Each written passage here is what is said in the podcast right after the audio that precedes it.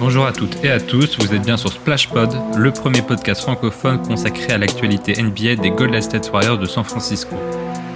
Je suis très heureux de vous présenter ce projet qui a été conçu par des fans pour des fans et on espère que les retours de la Dub Nation répondront à vos attentes. Alors quelle est l'ambition de SplashPod L'équipe que vous allez écouter aujourd'hui a décidé de vous faire vivre la saison des Warriors un peu plus en profondeur. Prendre le pouls de l'équipe, des analyses du terrain, mais aussi en dehors. Bref, on va pousser le curseur afin de donner le plus de clés de compréhension possible aux fans. En termes d'agenda, on s'engage à minima à publier des épisodes à chaque grande période de la saison, à savoir l'intersaison, camp d'entraînement, match de Noël, All-Star Game, etc. Et avant de se plonger dans l'épisode du jour, on tient à remercier particulièrement Nico, le responsable des réseaux sociaux de Nation France, avec qui nous sommes affiliés. C'est un peu notre glue guy, le guide de la commu, et donc on te remercie encore. Splashpod n'aurait jamais pu voir le jour sans toi. Bref, en attendant de traiter les sujets du jour, je vais reprendre un des credos des Warriors, Straight in Numbers, puisqu'il est l'heure, pour le Big Free présent à mes côtés, de se présenter. Nation, Lights Out, on a Mathilde avec nous. Comment ça va Mathilde? Ça va bien, merci. Euh, moi, je me présente vite fait. Euh, je suis fan des Warriors depuis la saison 2019-2020. Je suis arrivé vraiment au bon moment, grâce à Monsieur Stephen Curry et ses vidéos juste hallucinantes qui m'ont fait euh, devenir passionné de ce sport et de cette équipe. C'est plutôt facile comme introduction, en effet, euh, aux Warriors. Euh, aussi avec nous, euh, on a Joe. Comment ça va, Joe? Eh ben, ça va, ça va. merci, merci à tous d'être de, de, nous écouter euh, pour ceux qui le feront. Et moi je me présente vite fait. Alors je suis je, je suis Joe pour les intimes euh, plus communément appelé sur les réseaux Steph Curry France. Euh, donc je suis les, les, Warriors depuis la fin des années 2010 donc j'ai connu à peu près euh, toute la carrière de, de, de, Steph Curry aux Warriors. Donc on est passé partout toutes les émotions et et ça se passe plutôt bien pour le moment. Voilà. Donc en espérant que ça continue le fameux Steph Curry FR a suivi du coup sur, sur tous les réseaux. Euh, et enfin Adrien qui est avec nous, ça va? Ben, ça va super bien en cette euh, soirée. Euh, j'ai suivi les Warriors sur, euh, j'ai commencé à les suivre à peu près en même temps que que Joe, euh, c'est-à-dire bah, à l'arrivée de Steph, une année avant mmh. précisément. Euh, et puis après, bah, cette année 2009-2010 qui opposé en finale les Boston euh, Celtics et les Lakers que j'ai regardé. Et puis après, je me suis dit plongé dans la saison et je suis tombé amoureux euh, de, des Warriors. Voilà. Trop bien. Et depuis, euh, on suit acharnément euh, les Warriors. Ah bah il faut, faut regarder les 82 matchs de toute manière. Sinon t'es pas un vrai fan. On n'est pas loin, on n'est pas loin chaque saison. Et du coup, pour finir, moi c'est Quentin, j'ai 30 ans. Euh, moi, ça fait 10 ans que je suis fan des Warriors. Euh, moi, je suis un peu la génération Bein. Je pouvais pas regarder euh, quand j'étais jeune euh, sur Canal euh, la NBA. Et avec Bein, ça a un peu démocratisé tout ça. Et je suis tombé plus ou moins amoureux du numéro 30 en février 2013, lorsqu'il a planté 54 au Madison Square Garden. Un truc, un truc du genre, je sais plus combien exactement. Et du coup, j'ai suivi les Warriors après, après. Donc ça fait, ça fait une bonne décennie. Alors maintenant que les présentations sont faites, il est temps de se plonger dans les sujets brûlants de cette intersaison, c'est-à-dire la free agency et surtout le trait de Jordan Poole contre Chris Paul. Splash Pod saison 1, épisode 1, let's go.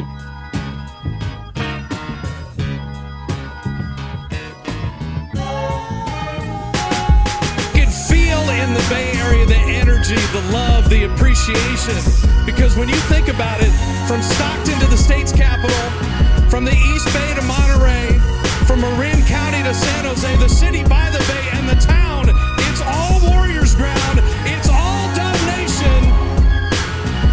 Alors pour tout vous dire, on ne pensait pas démarrer le podcast avec un tel séisme.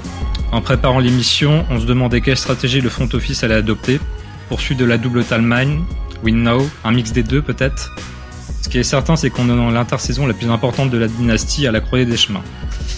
Et vendredi soir, on a appris par l'intermédiaire de Bosch qu'avant la draft, des tractations sérieuses étaient en cours du côté de la Area.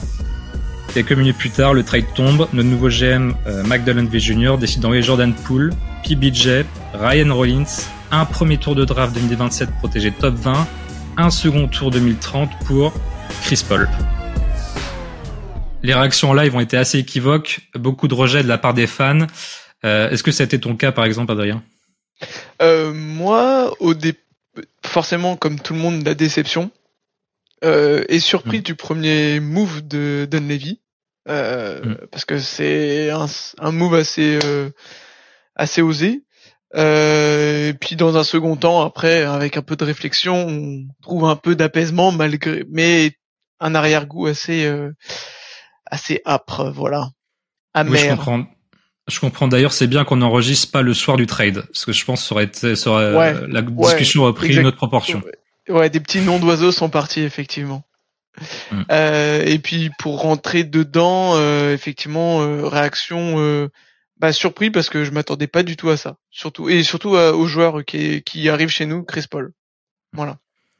Ouais, bah, c'était un peu ma réaction aussi de mon côté.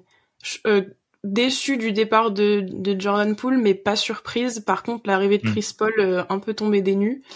Et sur un ton un peu plus léger, la réaction d'après, ça a été Oula, il faut changer tout le script du podcast. c'est ce qu'on a fait effectivement. Ouais. Euh, et du coup, toi, Joe? Ouais, j'ai, j'ai encore un peu de mal euh, à redescendre. Je vais pas vous mentir que à chaud comme ça, c'était, c'était compliqué. Euh, mes, mes tweets l'attestent parce que j'ai été très, on va dire très, très énervé, mais euh, très virulent, oui. Ouais, au fur et à mesure, j'ai un peu compris le départ de, de, de Jordan Poole. Euh, mm. Voilà, des petites infos à droite à gauche étaient sorties sur le pourquoi du comment. Voilà, c'est juste le move quoi, Chris Paul que je comprends pas en fait. Et, et je pense que absolument personne, je pense pas qu'il y ait une ou deux personnes euh, de sensé qui comprennent ce, ce move, hormis peut-être bah voilà ceux qui l'ont fait et ceux qui, mm. qui, qui ont donné leur, euh, leur, leur validation, mais mais voilà, j'étais j'étais très très énervé et tellement énervé que j'en ai raté mes mes œufs sur le plat. Donc euh, c'est bien. Euh, bah moi je rejoins un peu la vie de tout le monde. Euh, ça arrive d'être surpris par un trade en NBA, mais pas si souvent d'être choqué. Et ça faisait longtemps que moi je l'avais pas été en tant que fan des Warriors. Et si on parle d'un point de vue, euh, est presque sentimental, vraiment un point de vue de fan, euh, pour moi c'est un des pires scénarios parce qu'on échange un futur euh, All-Star de 24 ans contre Chris Paul qui, qui, va sur ses 39, qui a haï par les fans. Euh, c'est vraiment euh, ça, ça m'a déçu sur le coup vraiment. Et quand on pense euh, à ce qui s'est passé avant, ça veut dire que Curry a été consulté, qui s'est pas opposé. Alors pour moi, enfin euh, Curry et Paul, c'est c'est ambivalent en fait. C'est dix ans d'affrontement. C'est enfin Curry, c'est c'est un peu son père, tu vois. C'est c'est LeBron, il veut jouer avec avec son fils, Curry va jouer avec son fils avec son fils aussi, donc euh, il a il a dominé avec les Clippers et les Rockets. Et euh, la dernière fois qu'ils se sont croisés sur un terrain, euh, je sais pas si vous vous rappelez, sur un drive, il lui a dit en gros on n'est plus en 2014 désormais. Steph euh, à Chris Paul. Ce qu'il faut aussi rappeler, c'est qu'au début, euh, Chris Paul c'était un peu le mentor de Steph. Ah oui, oui, dans, ses années rookies, tout ça, son, oui. son rival, et là où Draymond était toujours très critique et disait que Steph, il, il aimait bien faire copain-copain avec Chris Paul, alors que il trouvait que Chris Paul il s'en servait pour le garder un peu sous le bras et que les affrontements soient plus faciles. Et ensuite Steph ah a un peu changé quand même euh, vis-à-vis de Chris Paul. Oui, oui, c'est surtout dans ses années rookies, je crois qu'il a été accueilli par sa famille, euh, la famille Chris Paul, euh, il l'a conseillé, etc. Donc oui, ça n'a pas toujours été l'affrontement. Mais ce que je retiens moi quand même, c'est que le front office, à sa manière, ils ont décidé de maximiser en fait la fin de tir de Curry. Il y a, pas de timeline, on a, il y en a qu'une seule, c'est la Steph Curry timeline et c'est la seule que j'ai jamais comptée en fait. Euh, bah ouais, ce move c'est clairement euh, clairement ça euh, et puis surtout c'est que je trouve que Dunleavy du coup euh, il arrive euh, bah, fort en fait, il montre que c'est lui le nouveau patron et de quelle manière il le montre. Voilà. C'est ouais, la transition était violente, oui. Voilà, c'est ça. Exactement. Ok, parfait. Bah du coup, euh, à défaut de faire le deuil des pool parties qui vont qui vont durer euh, plusieurs semaines, je pense, avant de, s'y faire et de le retrouver sur son mail de, de Washington, on peut peut-être revenir sur ce qu'était l'expérience Jordan Poole. Euh, et je dis expérience parce que c'était vraiment divertissant à voir quand même. Donc, qu'est-ce que vous retenez personnellement de son passage? Jordan Poole, c'est du show tout le temps, dans le positif et parfois dans le négatif aussi On l'a adoré, il nous a fait vibrer, il nous a fait lever du canapé, du lit, peu importe sur quoi on regarde les matchs. Et puis il nous a beaucoup frustrés aussi parfois, surtout sur les fins de match. Hmm. Mais c'est aussi pour ça qu'on Les fins de carton, oui. Clairement, oui. Euh, bah, il avait un jeu à haut risque. Hein. Donc euh, c'était un joueur très excitant. Enfin, il était élite en pénétration, euh, au lancer franc, élite aussi sur euh, sa capacité à, à, faire des têtes cheloues et créer des mèmes sur Internet. élite quand il y avait des baddies aussi au Chess Center. Enfin, vraiment, les sommets étaient très hauts avec lui, mais bon, sa dernière campagne de playoff, son inconsistance défensive, enfin, on peut même dire concentration. Hein. Pour moi, la dernière image que j'ai de Jordan Ouais, je suis d'accord avec toi. Ouais, c'est ça. C'est la concentration. C'est c'est exactement ce que j'allais dire. La, la dernière masse que je que j'ai de lui malheureusement, c'est euh, c'est les playoffs et sa concentration. Mm. Ou euh... J'ai presque envie de dire implication même moi. Oui, voilà. Il avait presque un pied dehors hein, parfois. Moi, je pense que c'est le teston, je dirais, le melon. Le melon, tu Moi, je pense que c'est qu'il a très mal vécu la façon dont le, la polémique de début de saison a été gérée. Il y a ça et il y a ça et je pense que je pense que son contrat, son gros contrat, son pactole, euh, qui, qui disait en plus, hein, euh, je sais pas si vous vous souvenez pendant euh, la célébration avec dans de euh, avec ouais, voilà, avec Wiggins, ils disaient qu'ils allaient avoir leur bague, donc c'est voilà Wiggins euh, finalement il l'a pas eu parce que il a eu moins que ce qu'il avait avant, mais mais je pense que pour un, un, jeune comme ça, de quoi il a quoi 23, 24 ans poule qui, qui touche son premier gros pactole comme ça. Euh, ouais, puis il faut savoir d'où il vient aussi. Enfin, je, je peux une comprendre. Une saison et demie avant, il était en G-League, quoi. C'est ça, mais je, je, je, peux comprendre que t'es voilà que que tu sois un peu submergé et tout. Et je pense que ça lui a un petit peu monté au nez. Et, et comme tu dis, euh, Mathilde, l'histoire avec Draymond Green, je pense que ça c'est pas voilà, il n'y a pas eu les sanctions nécessaires qu'il aurait dû avoir pour Draymond, euh, malgré qu'on ne sait toujours pas le, le, pourquoi du comment. Hein. Draymond a mis une, a mis une patate, mais, euh, mais on ne sait pas pourquoi. On, on ne saura certainement jamais parce que euh, parce que ça restera comme ça. Mais mais voilà, je pense que on est tous d'accord là-dessus que ça n'a pas été euh, géré comme ça aurait dû quoi. Ouais, c'est sûr. Ah bah c'est exactement. Poulet la victime dans toute l'histoire. C'est lui qui se fait agresser par un coéquipier euh, qui considérait comme un grand frère. Euh, ce même grand frère, il se fait pas sur, il se fait pas suspendre. Euh, du coup, la coalition d'équipe s'écroule. Euh, l'organisation. Sans parler de la vidéo qui fuite quand même. Ah oui non parce que en plus c'était en mon division dans le monde entier donc euh, chaque fois que Jordan Poole apparaissait à l'écran pour un auditeur euh, euh, pour un spectateur lambda c'est celui qui s'est pris une patate à l'entraînement et ça ça a pris des proportions énormes. Après j'ai j'ai envie de vous dire que la vidéo elle est sortie quelques heures je crois après mais dans tous les cas elle serait sortie un jour ou l'autre hein et elle serait peut-être sortie par exemple à la fin des playoffs en montrant que ce qui s'était passé dans le milieu de saison. Enfin bref, elle serait sortie donc euh, il y aurait dans comme le reportage sur les Warriors. Voilà, mais euh, c'est malheureux. Après, c'est des bagarres de vestiaire, mais quand il y a des bagarres comme ça, il faut il faut savoir gérer derrière. Et là, ça n'a pas été géré correctement quoi. Ensuite, du point de vue. Euh, moi, j'ai une question.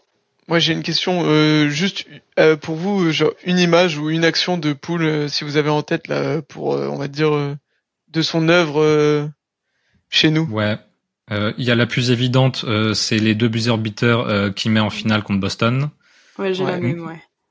Il y en a une autre, moi que j'aime beaucoup, je sais pas si vous vous rappelez, c'était pendant la campagne de playoff de la saison précédente pour le titre. Il y a un match à Utah en fin de saison qui marque un peu le début de notre momentum et on fait, on finit sur un 15-0, 15-0 pour finir le match alors qu'on est deux, on est derrière euh, pendant trois quarts temps. Et à un moment donné, il y a, il y a Paul qui fait un side step sur euh, sur Gobert à trois points et pour nous prendre de l'avantage, c'était magnifique. Oui, je le vois à 45, non? Oui, exactement. Ouais, je vois. Bah, je vois. Bah, bah, D'ailleurs, cette euh, cette action-là, je l'ai mis dans, dans la vidéo hommage que j'ai fait sur, sur sur mon TikTok pour pour pour Jordan Poole. Ah bah, pour les gens qui pas vu comme ça, voilà. Parce que c'est aussi le marqueur que c'est lui qui a, qui a, accompagné.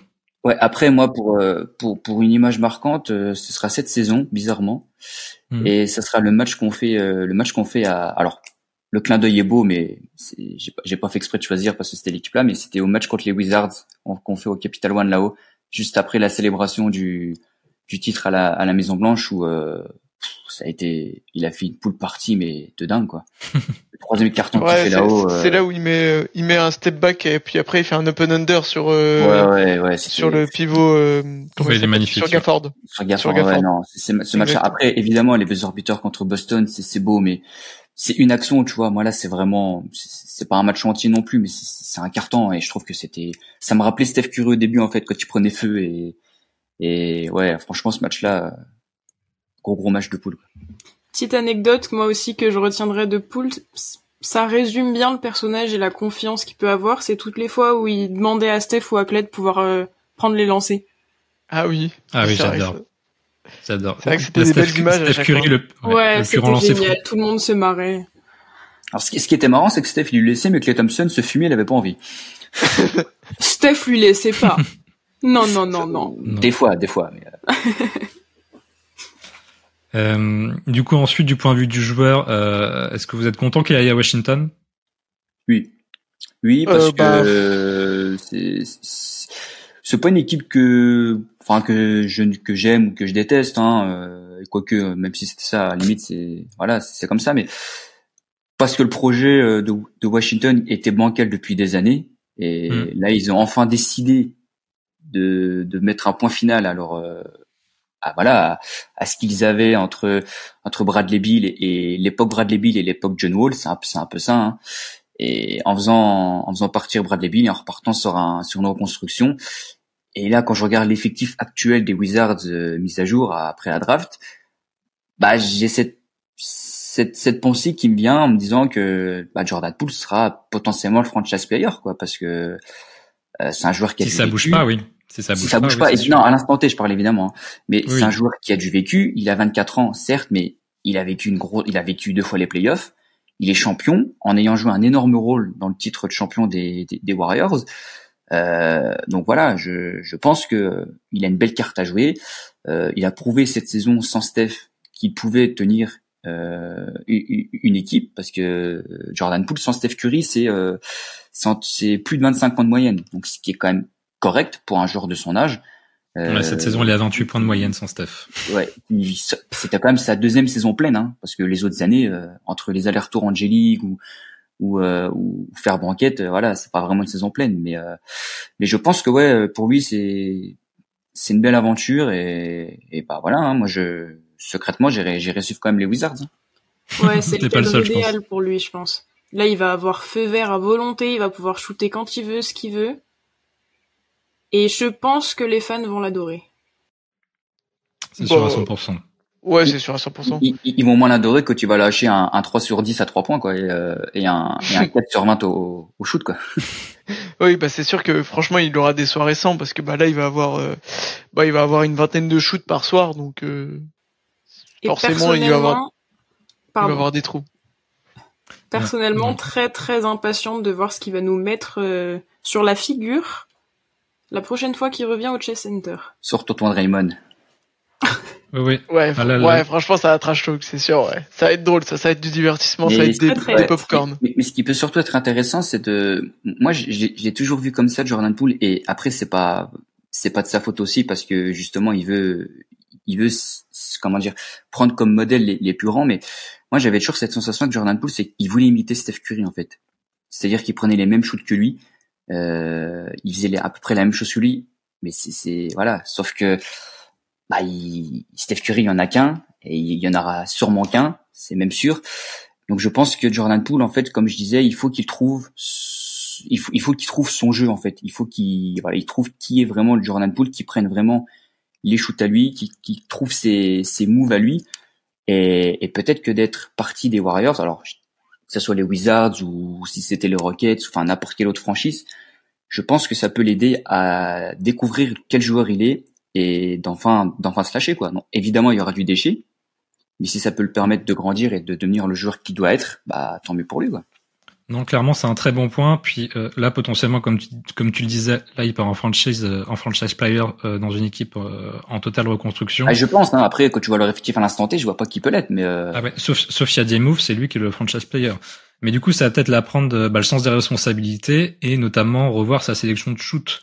Quand on voit euh, comment il est élite en pénétration euh, près du cercle, tu peux peut-être tenter moins à trois points. Et te rapprocher Bah, de la c'est là-dessus où ça rejoint Joe, ouais, où, où parfois il prenait des shoots à la Steph et tu fais bah non. Ah Comme oui. dirait euh, notre euh, dubnation.fr, euh, quand tu pénètres, De bonnes choses arrivent, oui.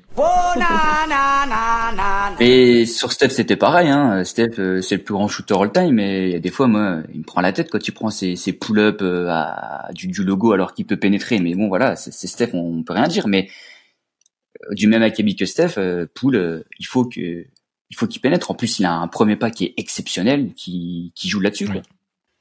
à la différence que c'est pas du tout les mêmes pourcentages de réussite quand Steph le tente que quand c'est Poole. Ah bah oui, ça c'est sûr. Puis, si ça bouge pas, il va jouer avec Tyus Jones, qui est un meneur gestionnaire, qui a un des meilleurs ratios euh, assist euh, turnover de la ligue. C'est super à côté de lui, c'est même parfait. Et euh, il a quand même montré déjà qu'il pouvait être un patron, euh, res- euh, la responsabilité en tout cas, puisqu'il a déjà contacté euh, Bilal Koulibaly, l'ancien des Mets, le Français qui a été drafté en 7, et euh, il l'a déjà contacté pour voir comment ça, allait se passer euh, au quotidien. Donc c'est cool. Il a dû lui dire, écoute, je suis nul en défense, faut que tu fasses le taf pour moi. lui.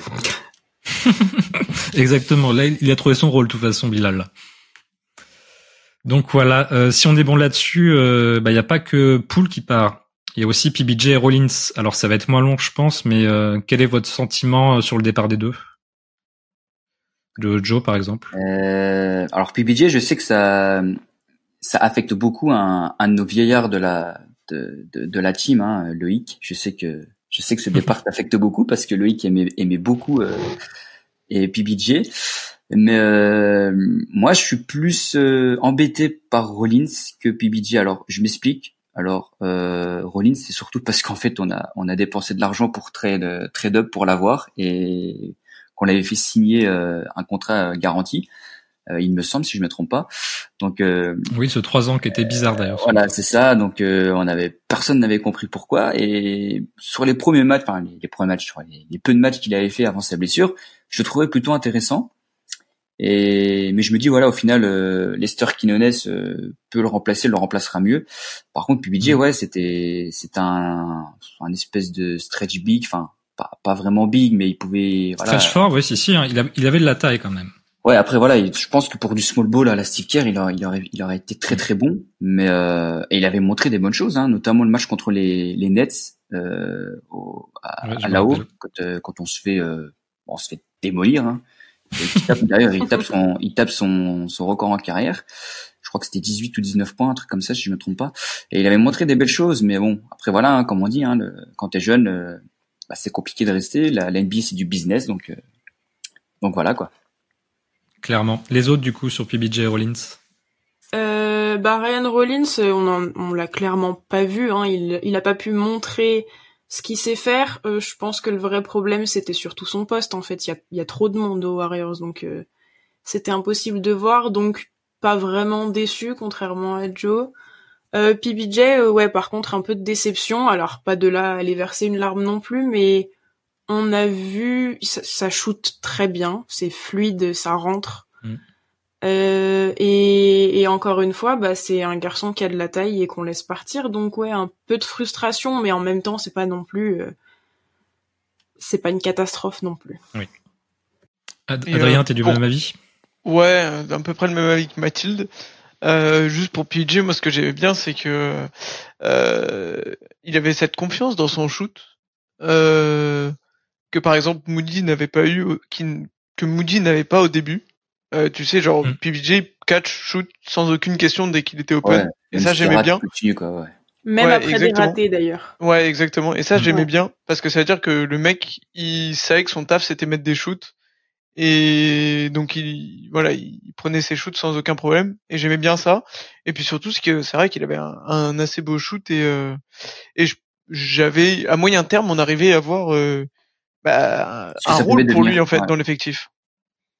Donc euh, ouais, un peu déçu par son départ, mais bon, on s'en remettra, je pense. et euh, mais en ouais, un peu déçu. Ouais. Après, pour euh, pour euh, pour PBJ, c'était un, à la sortie du collège, il était annoncé top 10 top 10 à la draft. Hein. Et ce qui ce qui l'a fait vraiment reculer, donc à la 27e place, ce qui a quand même une énorme chute. Hein. Euh, C'est un mauvais choix de d'université. Je crois qu'il a pris une université qui était très très euh, bah, méconnue parce que je crois que c'est son père qui était là-bas, si je me trompe pas. Ouais, c'est Et ça. Ouais, voilà. Et puis il a eu des grosses, il a une grosse blessure aussi, donc ça, ça a un petit peu freiné les gens. Donc, vous pouvez penser à un genre de style, 27e position. Hein, c'est une position de moins que Jordan Poole, qui, était, qui avait été drafté 28e. Donc, euh, donc euh, ça s'apparentait à un bon style. Après, euh, bah pour pour les Wizards, ça va être une bonne, un, bon choix parce que bah ils vont récupérer un mec, un grand capable de shooter. Donc c'est un peu presque pas mal d'équipes recherchent en sortie de banc comme ça. Je pense que il aura un meilleur rôle qu'aux Warriors. Donc au final, c'est peut-être pas plus mal pour lui, quoi. Bah, euh, je vais pas, je vais pas aller plus loin que vous. Je, suis d'accord sur le fond. Je suis, j'ai le sentiment que PBJ il aurait pu coller au système care. Euh, enfin, un stretch fort comme ça, j'adore sa gestuelle. On aurait pu le développer, c'est dommage, mais bon, on va pas en faire. Euh... C'est pas le départ de Jordan Poole non plus. Alors par contre, Rollins, euh, moi j'avoue que je suis content parce que j'avais pas compris euh, son contrat de trois ans à la base déjà. J'ai rien ah, contre lui, mais bon, je pense qu'il touche pas du tout c'est pour ça que j'étais attristé, c'est de, de, de, son, départ, son départ dans le sens où, euh, bah, en fait, euh, on est obligé de se séparer de lui parce que justement, on a fait une erreur en, en le, en lui donnant un contrat garanti. C'est juste pour ça en fait que j'étais, mm. que, j'étais un peu, un peu deg. C'est, j'ai pas compris ce pourquoi on lui avait donné ce contrat-là, quoi. Mais, mais bon. Euh, du coup, en parlant de front office, euh, justement, euh, on n'a pas encore eu le temps d'évoquer euh, la passation de pouvoir qui a eu cet été entre Bob Myers et Mike Dunleavy Jr. forcément, fallait qu'on rende hommage à l'architecte de la dynastie, et c'est Mathilde qui va s'en charger du coup. Alors, quand on m'a donné cette chronique, je me suis dit, ok, gros morceau, comment on aborde le sujet?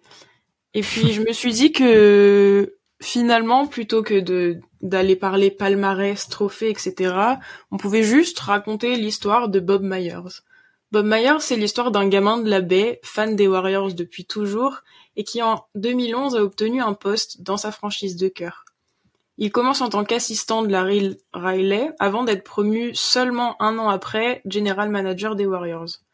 Juste pour remettre un peu de contexte, il a entre ses mains à ce moment-là une équipe qui n'a pas atteint les playoffs depuis plusieurs années et qui squatte le fond de la conférence Ouest. Steph Curry et Clay Thompson sont déjà présents, mais le premier est en galère avec ses chevilles et le deuxième n'est encore que rookie. Son premier été en tant que GM est un avant-goût de la suite. Harrison Barnes, Festus Ezeli et Monsieur Draymond Green à la draft, extension de Steph pour 44 millions de dollars, contrat pour lequel il est très critiqué, mais qui deviendra de très loin le meilleur contrat de la ligue, Trade pour ajouter de l'expérience au roster, ce qui permet aux Warriors d'atteindre les playoffs et même d'éliminer les Nuggets au premier tour. Merci et bienvenue Bob. Et en parlant des Nuggets, cette série de playoffs donne envie à André Iguodolette s'éclater à Auckland. Ça tombe bien, les Warriors ont encore besoin d'un joueur de talent et d'expérience pour guider le young, le core. Après une belle migraine pour libérer de la place dans la masse salariale, on accueille Iggy dans la baie. Mais après un échec au premier tour de play-off, Bob réalise le move le plus important de l'histoire de la dynastie. Contre l'avis de Steph notamment, il se sépare du coach Mark Jackson, adoré de tous les joueurs, pour engager Steve Kerr, ancien joueur, commentateur et GM, mais qui fait ses débuts en tant que coach. Pari très risqué. Comme Steph lui fait remarquer, il a plutôt pas intérêt à se tromper. On n'oublie pas non plus la signature de John Livingston qui vient compléter un banc déjà XXL. Résultat, premier titre de champion NBA depuis 40 ans pour les Warriors, avec Steve en coach rookie, Steph plus fort que jamais, Draymond en leader et Iggy en MVP des finales. Merci Bob. Il est logiquement récompensé avec le titre de meilleur GM de l'année. Au milieu des festivités, il n'oublie pas la draft et choisit Kevin Looney avec le pick 30. C'est qu'il a du nez, Bob. Après une saison 2015-2016 historique mais terriblement frustrante, une occasion rarissime se présente, celle d'ajouter à un effectif taille champion un des meilleurs joueurs de la planète. Il remplace Harrison Barnes par Monsieur Kevin Durant, sans pour autant se séparer des autres acteurs majeurs du titre en 2015. Ce move lui permet de gagner à nouveau le trophée du meilleur GM de l'année en 2017, mais surtout deux nouveaux titres, back-to-back. À un tendon d'Achille près et un ligament croisé de faire la passe de trois. Merci Bob. À l'été 2019, il a de nouveau du pain sur la planche. Avec trois pics de draft, il vit juste avec Jordan Poole en 28. Clay est blessé mais signe une grosse extension bien méritée. Iggy signe à Miami, S. prend sa retraite, KD est sur le départ mais il accepte un sign and trade plutôt que de partir en tant qu'agent libre. Là encore, c'est un coup de maître de la part de Bob, parce que si l'arrivée de Dilo n'apportera rien, son transfert en cours de saison pour Andrew Wiggins et un pic de draft sera décisif. N'en déplaise aux nombreuses critiques médiatiques. La draft de Wiseman en 2020 se révélera être un échec plutôt majeur, et oui, même Bob se trompe parfois. La pression est forte à l'été 2021, après une élimination en play-in, un Curry esselé et des lieutenants qui peinent à s'intégrer, avec le retour imminent de Clay, notre GM se doit de reconstruire un effectif armé pour gagner. L'arrivée d'Otto Porter Jr., le retour d'Iggy, la signature du chouchou de la Dub Nation GP2, la draft de Kuminga et Moody associée au développement de JP et à l'explosion de Wiggins nous offre un nouveau titre NBA, le quatrième en sept ans, le plus beau aussi selon certains. Merci Bob. Il est l'architecte et le maître d'œuvre d'une des plus grandes dynasties de l'histoire du basket américain. En onze ans, il a fait passer Golden State du statut de punchline permanente à celui de franchise légendaire. Il s'est lié d'amitié avec Steve, il a accordé toute sa confiance à Steph, il a foutu la paix à Clay, il a su gérer et canaliser Draymond, enfin la plupart du temps. Il a accueilli les familles des joueurs, il a fait rire les médias, il a ému les fans, et tout ça avec une grande humilité. Alors oui, merci Monsieur Myers pour avoir été un GM extraordinaire, mais surtout, merci Bob. bah merci euh, beaucoup Mathilde pour ce récap de sa carrière. Euh, je pense que ça a été plutôt exhaustive. Euh, moi, ce que je pourrais ajouter, c'est au-delà d'être de l'architecte de la dynastie, c'est vraiment qu'il y avait il y avait un côté humain avec Bob Myers qui fait que euh, on l'aimait vraiment beaucoup au sein de la, euh, de la communauté. C'est pas un simple dirigeant sportif euh, qui fait des choix sportifs, bons ou non. Ça va au-delà de ça, je pense. C'était l'histoire, euh, l'idée d'une famille, je pense. Moi, je pars du principe que que quand toute la ligue te l'envie et, et, veut te le prendre, bah voilà, ça veut tout dire. Hein. Ça parle pour lui. C'est un mec euh, qui a tout fait, qui qui a tout gagné et qui a fait gagner aussi euh, dans la l'entreprise dans laquelle euh, bah, il était il a été embauché. Donc voilà. Son, son taf a été fait et, et, même si on peut on peut reprocher son départ en, se disant bah voilà il aurait peut-être pu pousser jusqu'à jusqu'à la, la fin de carrière de Steph Curry ou du moins à la fin de la dynastie euh, on peut voilà on peut pas non plus lui vouloir de, de vouloir se concentrer sur sa famille et, et de se reposer quoi Clairement. Adrien, quelque chose à ajouter? Euh, bah en vrai, euh, pas vraiment. Vous avez tout dit et puis surtout, euh, bah, super belle présentation de Mathilde de la part de, enfin sur Bob. Voilà, je l'ai trouvé super bien. Oui. Merci bien. Ça me tenait à cœur, j'avoue. Je pense que, que l'hommage est réussi. Très réussi. Sans transition, du coup, il faut parler de son remplaçant, euh, Mike Dunleavy Jr. je voudrais vous demander ah. Qu'est-ce que ça vous a inspiré euh, son arrivée à la tête du front office et surtout euh, le costume de super vilain là qu'il a qu'il a endossé avec ce move? Qu'est-ce que vous en pensez? Adrien peut-être? Euh, pour commencer, Dunleavy Junior, on avait, on l'a connu en tant que joueur. Mm. pas d'avis perso parce que j'étais trop jeune. J'ai vu, on va dire que en replay après des images de lui. Euh, après sa nomination, c'était pressenti vu que il était euh, déjà dans les parages dans la franchise mm. et que c'était dès, que les premières infos de de, de Bob qui n'allait pas signer, c'était le nom qui ressortait donc pas surpris. Et puis après euh, nouveau, il arrive et puis il marque, euh, il tape du poing sur la table en faisant un super gros move inattendu et surprenant. voilà.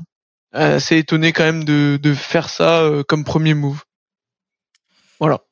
Euh, Mathilde, de ton côté? Ouais, bah pour rebondir sur ce que disait Adrien, clairement, il a pas peur de se mettre les fans à dos, hein, ça c'est sûr. Il prend ses décisions, il les assume. C'est fait. Euh, il a le pauvre des, il a une place à prendre qui est pas facile. Hein. Je pense qu'il il, il, passe après quelqu'un qui était tellement adoré et respecté, qui part peut-être trop tôt pour certains, mais en même temps, c'est c'est incroyable de se dire euh, je j'arriverai plus à être autant impliqué, donc je préfère m'en aller plutôt que que de commencer à faire n'importe quoi. C'est tout le, le, respect et là-dessus, c'est c'est aussi incroyable. Mais euh, mais ouais, non. en fait, j'ai juste envie de lui dire bon courage. euh, et toi, Joe, du coup? Eh ben, on peut dire que c'est une entrée euh, en matière remarqué et, remarquable, on peut dire aussi. Euh, comme euh, Mathilde l'a si bien dit, il a pas peur de se mettre les fans et je pense que dans ce sport, du moins dans cette ligue, euh, bah il a raison. Il faut pas, il faut faire les choses sans sans arrière-pensée parce que sinon je pense que tu tu t'en sors pas. Et et je pense aussi qu'il était à la à la bonne école avec euh, avec Bob Myers. Euh, moi, je pense surtout que Bob Myers, euh, bah, il lui facilite pas la tâche en partant à ce moment-là parce que il y a, y a la prolongation de Raymond à, à la potentielle prolongation de de Clay Thompson. Euh, je pense aussi que tu as Joe Lacob qui doit dire les gars, bah, voilà, ça me dérange pas de payer une luxury, mais bon, à un moment donné, il faut faut aussi penser économie, donc euh, mais il faut aussi gagner. Donc euh, voilà, je pense que c'est compliqué. Euh, en plus, je pense qu'avec les nouvelles règles CBA qui arrivent euh, au 1er juillet, il fallait faire un move très très vite. Mm. Donc, euh, on verra plus tard si le move s'est avéré bien. Mais dans tous les cas, on le sait, hein, le move c'est plus économique qu'autre mm. chose. du moins pour les départs de, de Jordan Poole. Hein, pour le reste, c'est autre chose. Mais voilà, après, en tant que joueur, c'était pas foufou même euh, très très moche pour un, pour un, pick 3 de draft. Bah, c'est, ouais, c'est surtout euh, qu'il a été drafté très haut et il n'a pas répondu aux attentes.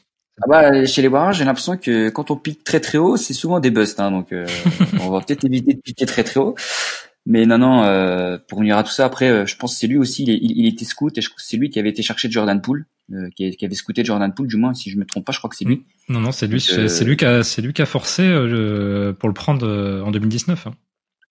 Donc, Avant euh, de dégager son poulain. Voilà. Donc, euh, c'est qu'il est capable de faire de choses, mais, mais voilà, après, GM, c'est, c'est un métier ingrat. Hein, donc, euh, ah Tu fais du, du bon taf, t'es, t'es remercié. Tu fais du taf de merde, bah, t'es critiqué, quoi. C'est un peu comme un coach dans, dans les autres sports, quoi. Je pense que du coup, ce que tu viens de dire, ça témoigne un peu de son état d'esprit en tant que GM. C'est même si j'ai poussé pour Jonathan Poole en 2019, que j'étais un de ses plus gros euh, believers, suiveurs, euh, je prendrai euh, aucune précaution. Euh, je peux, je peux envoyer les joueurs que j'aime et que j'apprécie, qui sont appréciés par la fanbase, si je juge que ça va être bon à long terme pour l'équipe.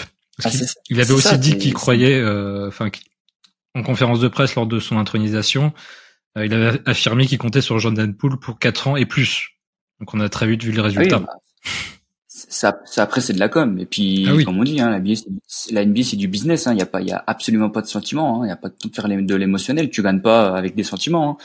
ah oui clairement. euh, mais tu parles de com. après, tu parles de com par exemple il dit pour 4 ans et plus tu vois. Donc là tu tu te tu te projettes. Oui oui bah oui, bah après euh, c'est comme partout hein, dans tous les sports hein, on fait de la com hein, faut savoir lire entre les lignes hein. mais euh, malheureusement dans des moves comme ça il est dans, des moves comme ça, pardon, il, il est pas tout seul. Et je pense qu'il propose des choses et derrière, t'as Joe Lacob qui dit oui, non, euh, peut-être aussi les, comment, les, les, vétérans. Donc euh, non, non, il y a lui il propose et puis derrière, ça, ça se fait à plusieurs quoi. Très bien. Ce qui est assez appréciable, par contre, euh, vis-à-vis de ce move, c'est que autant Bob, on voyait qu'il était, c'était compliqué pour lui de choisir entre les anciens et les jeunes, on va dire. Il était sur deux timelines et il voulait pas trancher. Mm. Bon bah là, on a quelqu'un qui a décidé de trancher au moins. Oui, la direction, euh, la direction maintenant, euh, c'est Steph Curry, euh, fenêtre de titre deux ans, quoi, trois peut-être. Tout à fait. Ouais, exactement. du coup, maintenant, on va aller sur le gros dossier Chris Paul. on parlait de notre GM et finalement, est-ce qu'il aurait pris la bonne décision? On peut légitimement se demander s'il n'y avait pas de meilleur choix à faire sur le marché afin de renforcer l'effectif. est-ce que vous avez pensé à d'autres trades, vous?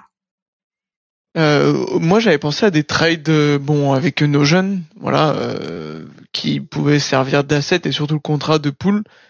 j'avais pensé, tout le monde a pensé, enfin tout le monde non, mais les rumeurs ont tourné autour de deux personnages de Toronto, qui étaient OG et, et Siakam. et moi, j'avais vu un peu plus fantasy, mais réalisable avec Kat euh, Towns de, de nos amis euh, du Minnesota euh, en envoyant par exemple Pool un soit Kuminga avec notre notre cher j'ai oublié son prénom le trou de mémoire comment il s'appelle Moody exactement Moses Moody Moses Moody en option et puis des tours de draft euh, pour nous renforcer. J'avais vu plutôt, bon, comme vous voyez, des, des, des bigs, hein, et je pense que tout le monde se tournait vers des bigs au vu de notre saison. Mais surprise, on se retrouve avec un papy de 40 ans euh, faisant un mètre avec un mètre 88. Donc bon, à voir ce que ça donnera, mais euh, voilà. Ce que j'avais vu autour de notre, enfin de notre free agency et ce qu'on pouvait se tourner euh, cet été. Ouais, parce que clairement, on était tous euh, relativement d'accord pour aller pour aller chercher à se renforcer dans le fond de courte, euh, sauf une personne dans cette euh, qui est avec nous, Joe, qui avait pensé à. Euh, ouais, ouais, ouais. Moi, c'est alors c'est un trait de fantaisiste qui ne se fera pas, évidemment parce que on n'a pas le la place nécessaire et qu'il faudra envoyer énormément. Mais moi, j'avais pensé à Zach Lavigne parce que avec tout ce qui se trame du côté de Chicago, euh, du fait qu'il a un petit peu dit que euh, c'est un peu compliqué, quoi. Donc, euh, j'avais pensé à Zach Lavigne, mais là, c'est pas du Kuminga ou du Moody qu'il faut envoyer. C'est, je pense même que, bah, c'était du Jordan Poole justement, mais mais voilà, c'est, il fallait vraiment envoyer beaucoup, beaucoup de beaucoup d'assets. après, bon, j'ai aussi pensé à 4, mais bon, Adrien on a déjà parlé, donc je vais pas revenir dessus. Mais euh, après, en trade réalisable, bah, du, et je pense qu'on est un peu tous d'accord là-dessus. C'était surtout euh, aller du côté de nos amis canadiens de Toronto pour euh, pour Pascal Siakam, voire aussi avec euh, Oji Anunoby. Clairement, parce qu'en plus, deux heures après le trade de, de Poul et Paul, sortait l'info comme quoi Siakam n'allait pas prolonger après cette dernière année de contrat et donc la porte ouverte était la porte était ouverte aux discussions et ça pouvait jouer ce rôle parce qu'on sait que Maceo Ujiri en plus il est hyper dur en affaires. Oh, c'est un fumier lui, putain. Oui, clairement, oui. Il, demande beaucoup. Oh, lui, c'est un... Oh, énormément. Et toi, Mathilde, du coup, tu as des, des trades en, tête avec Jordan Poole?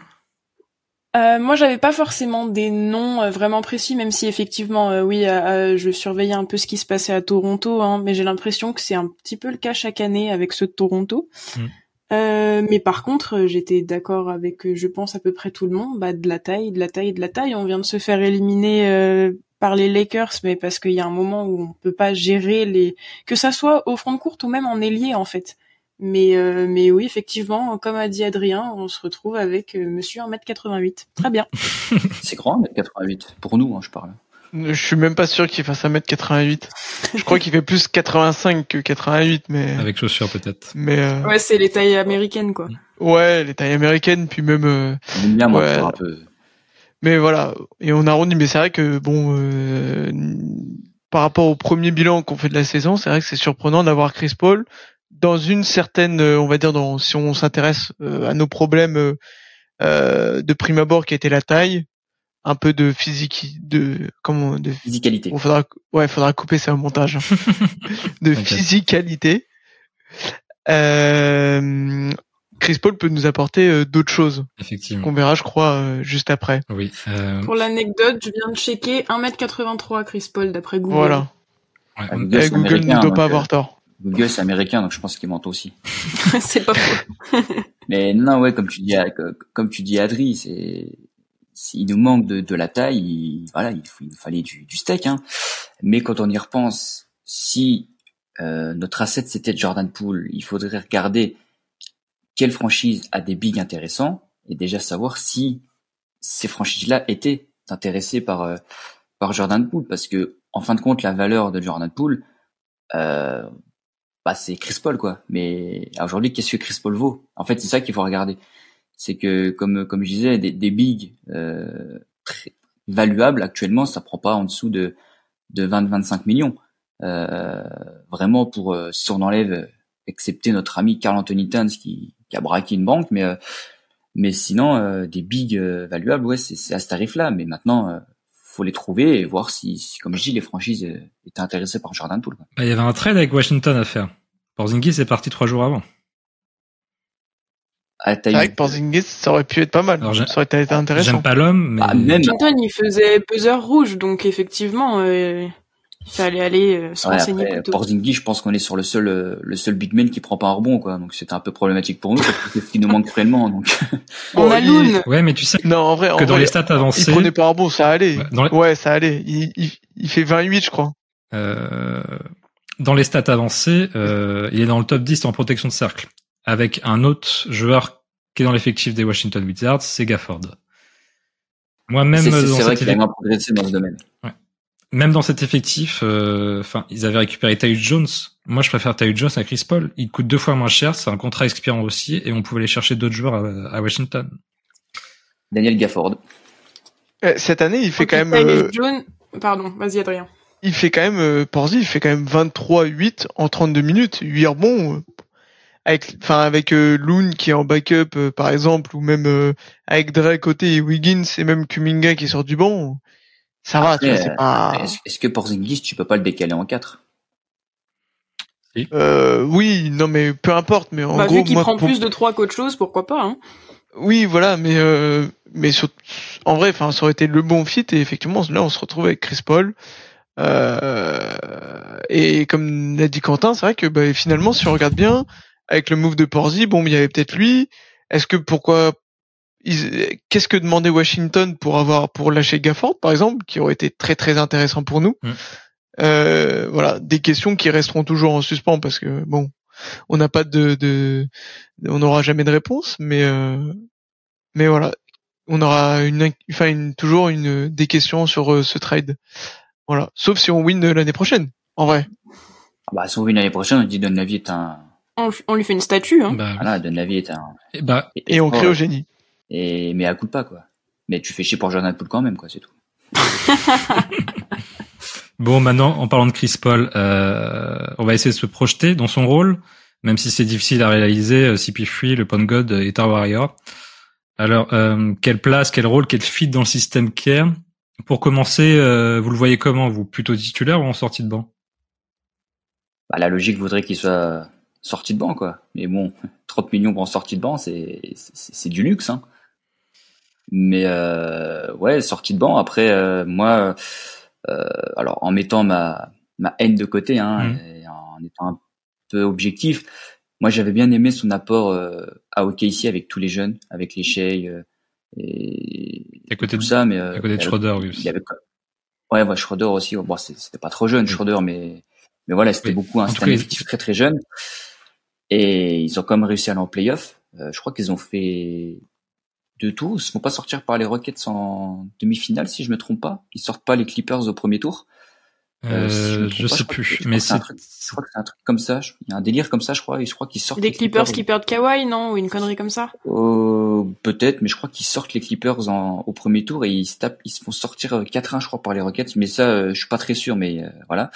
Mais bref, donc ils ont quand même réussi à aller en playoff et il a encadré les jeunes, quoi.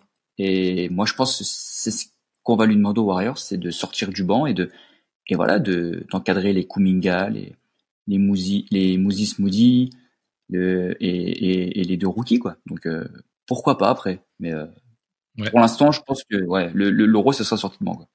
Pour pour rebondir sur ce que tu dis, euh, pour regarder un peu sa saison avec les Suns, franchement, il n'y a aucune autre solution qui soit euh, sur le banc. Hein.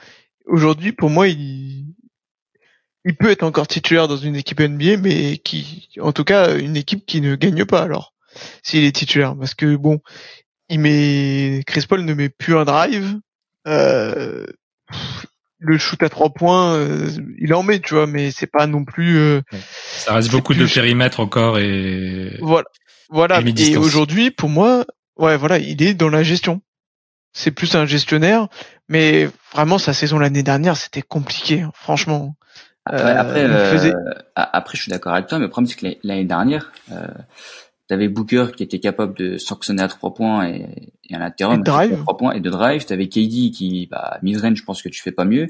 T'avais DeAndre Ayton qui était à l'intérieur, donc le pauvre il avait pas forcément, j'ai envie de te dire, besoin de scorer et et je veux dire tout ce qui est tout ce qui sont ses moves étaient déjà utilisés. Et chez nous, T'as Steph qui, qui drive mais qui va essentiellement prendre du shoot, Clay Thompson qui, qui, qui va prendre essentiellement des briques, euh, Draymond Green qui, Draymond Green qui va, bah, Draymond Green qui va une nouvelle fan par regarder le cercle. Euh, Kevin Looney, bah, je kiffe Looney, mais il est inoffensif aussi, donc je pense qu'il il, peut potentiellement avoir plus besoin de scorer. Mais oui, je suis d'accord avec toi, ça, c'est plus le, si, le Chris Paul de, de l'époque euh, des Clippers, hein, Ouais, ou même ou même d'il y a 2 3 ans, il y a 2 3 ans euh... Même aux Rockets en vrai, c'était bien aux Rockets. Ouais, euh, et encore même, même, sa même première la, saison au Suns, elle est bien. ouais, la- l'année dernière, l'année dernière, euh, je sais pas si vous en rappelez, il sort quand même euh, une série contre les Pels incroyable où il sort un 10 sur 11 euh, au match Ouais, ouais. 5, Un 14 sur 14, oui. 4 ou 5 Après, euh, euh, ah, c'est 14 sur 14, il a, pour moi il avait loupé un shoot. Il me semble qu'il y a eu un 14 sur 14. Ok, bah, bah, c'est de ça que je parle. Hein. C'est le match à l'extérieur euh, de contre les Pels où effectivement bah, il est fantastique, mais bah j'ai pas cette année j'ai pas vu ça et j'ai peur. En revanche, ce que je peux lui donner du crédit en sortie de banc chez nous, ça va être euh, gérer le tempo, Complètement. du playmaking et euh, et surtout ce qui nous a manqué cette année, c'est euh, les minutes sans Steph. En fait, où je pense qu'il peut il peut encore gérer une attaque sur euh, 10-15 minutes. Euh, voilà. Et ça, je pense que ça peut nous faire du bien. Je suis à 100% euh, d'accord là-dessus. Euh, il va prendre le rôle de sixième de poule, mais il va jouer à l'inverse de lui, où euh, il va résoudre un problème qu'on avait qui était récurrent quand même dans la seconde unité l'année dernière. C'était la pace, le jeu de mi-terrain et ralentir le rythme. Poule, c'était euh, c'était un, un poulet sans tête des fois. Donc moi, il va me rappeler quelqu'un Sans, sans mauvais jeu de mots. sans mauvais jeu de mots. Je l'ai même pas fait exprès, en plus, j'ai bien vu. Et euh, il va il est pas mal, il est pas mal. il va euh, rappeler quelqu'un, je pense, dans son style de jeu et qui avait mené euh, notre seconde unité pendant longtemps, c'est Sean Livingston, avec de la menace sur le périmètre, létal au mi-distance et qui va lancer les systèmes. Moi, c'est- Ouais, après Sean avait la qualité de finir, mais oui, je vois dans le rôle ce que tu veux dire, ouais. Exactement. Il était Ah, clairement, joué, on a perdu en scoring, mais on gagne en gestion. hein. Je pense que c'est tout à fait ce qu'il cherchait d'ailleurs dans ce trade. Après, pour moi, l'aventure de Chris Paul aux Warriors, elle est liée à, au step-up que peut faire Kuminga. Si, si Chris Paul, il arrive à nous le, mettre dans les meilleures di- dispositions et que Kuminga, il passe à 15 points de moyenne en sortie de banc, ça marche. Si Kuminga Sinon, reste ça déjà. peut être compliqué et on peut se retrouver ou comme la saison dernière en fait, où euh, on a un problème de scoring en sortie de banc euh, énorme. bah, c'est la- c'était la prochaine question. De toute façon, c'est c'est- c'est bien que tu l'introduises. C'est est-ce que le fit va être bon dans le système Warriors? Est-ce que Chris Paul dans le système Warriors, dans la motion offense, ça va coller? Lui qui a joué euh, Oui, toute sa carrière sur du pick and roll, avec un fond de cours athlétique. euh, je pense parce que Warriors Basketball c'est surtout du mouvement et, et du passing donc Oui. et surtout du, du, du high.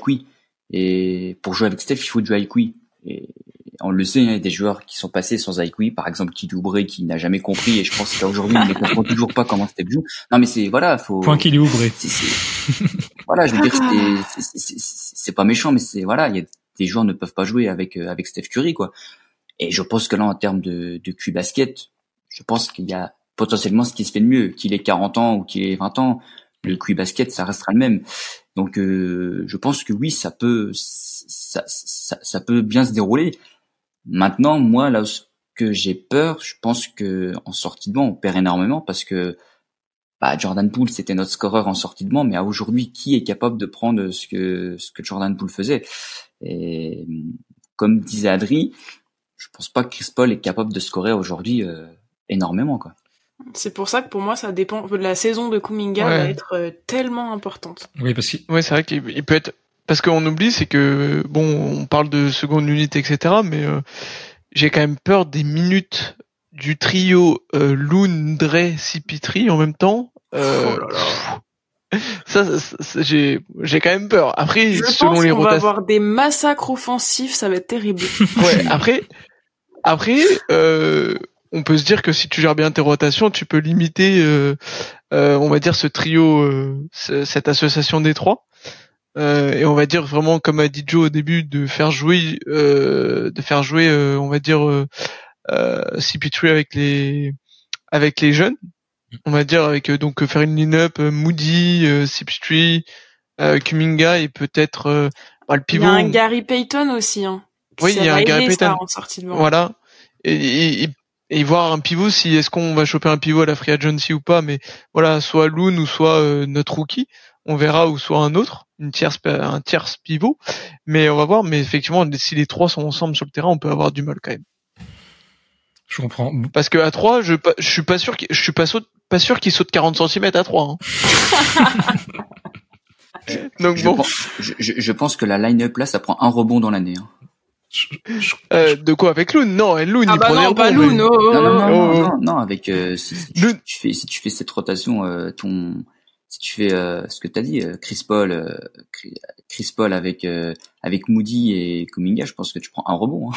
Ah oui, oui, euh, si tu mets pas deux mecs solides derrière, oui, ça peut être Ah, compliqué là-dessus, aussi. le- mais- encore mais- une fois, Kuminga va falloir, euh, va falloir qui step monter. Hein. Bah, le problème de Kuminga, c'est que et ça c'était dit déjà euh, dans son dans, dans son scouting report, c'est que c'est un joueur qui est un peu fainéant quoi.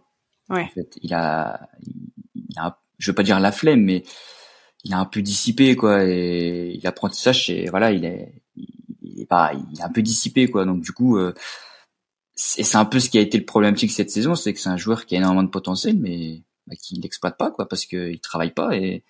Moi, je suis pas d'accord avec et- ça. moi. Bah c'est après c'est ce qui a été dit dans les scouting reports, hein, donc. Euh, euh, Je trouve qu'il- c'est ça aussi qui a fait. Il a énormément progressé défensivement, il est très Ah, il, focus. il a progressé, je suis, Ah, je suis ça, d'accord. ouais. Il a progressé, mais Et quand tu il- vois il qu'il a joue 20 pas, ans en euh, fait. Ça arrive il- pas les mecs de 20 ans qui, qui sont à un niveau euh, de titulaire euh, NBA pour le contender en fait.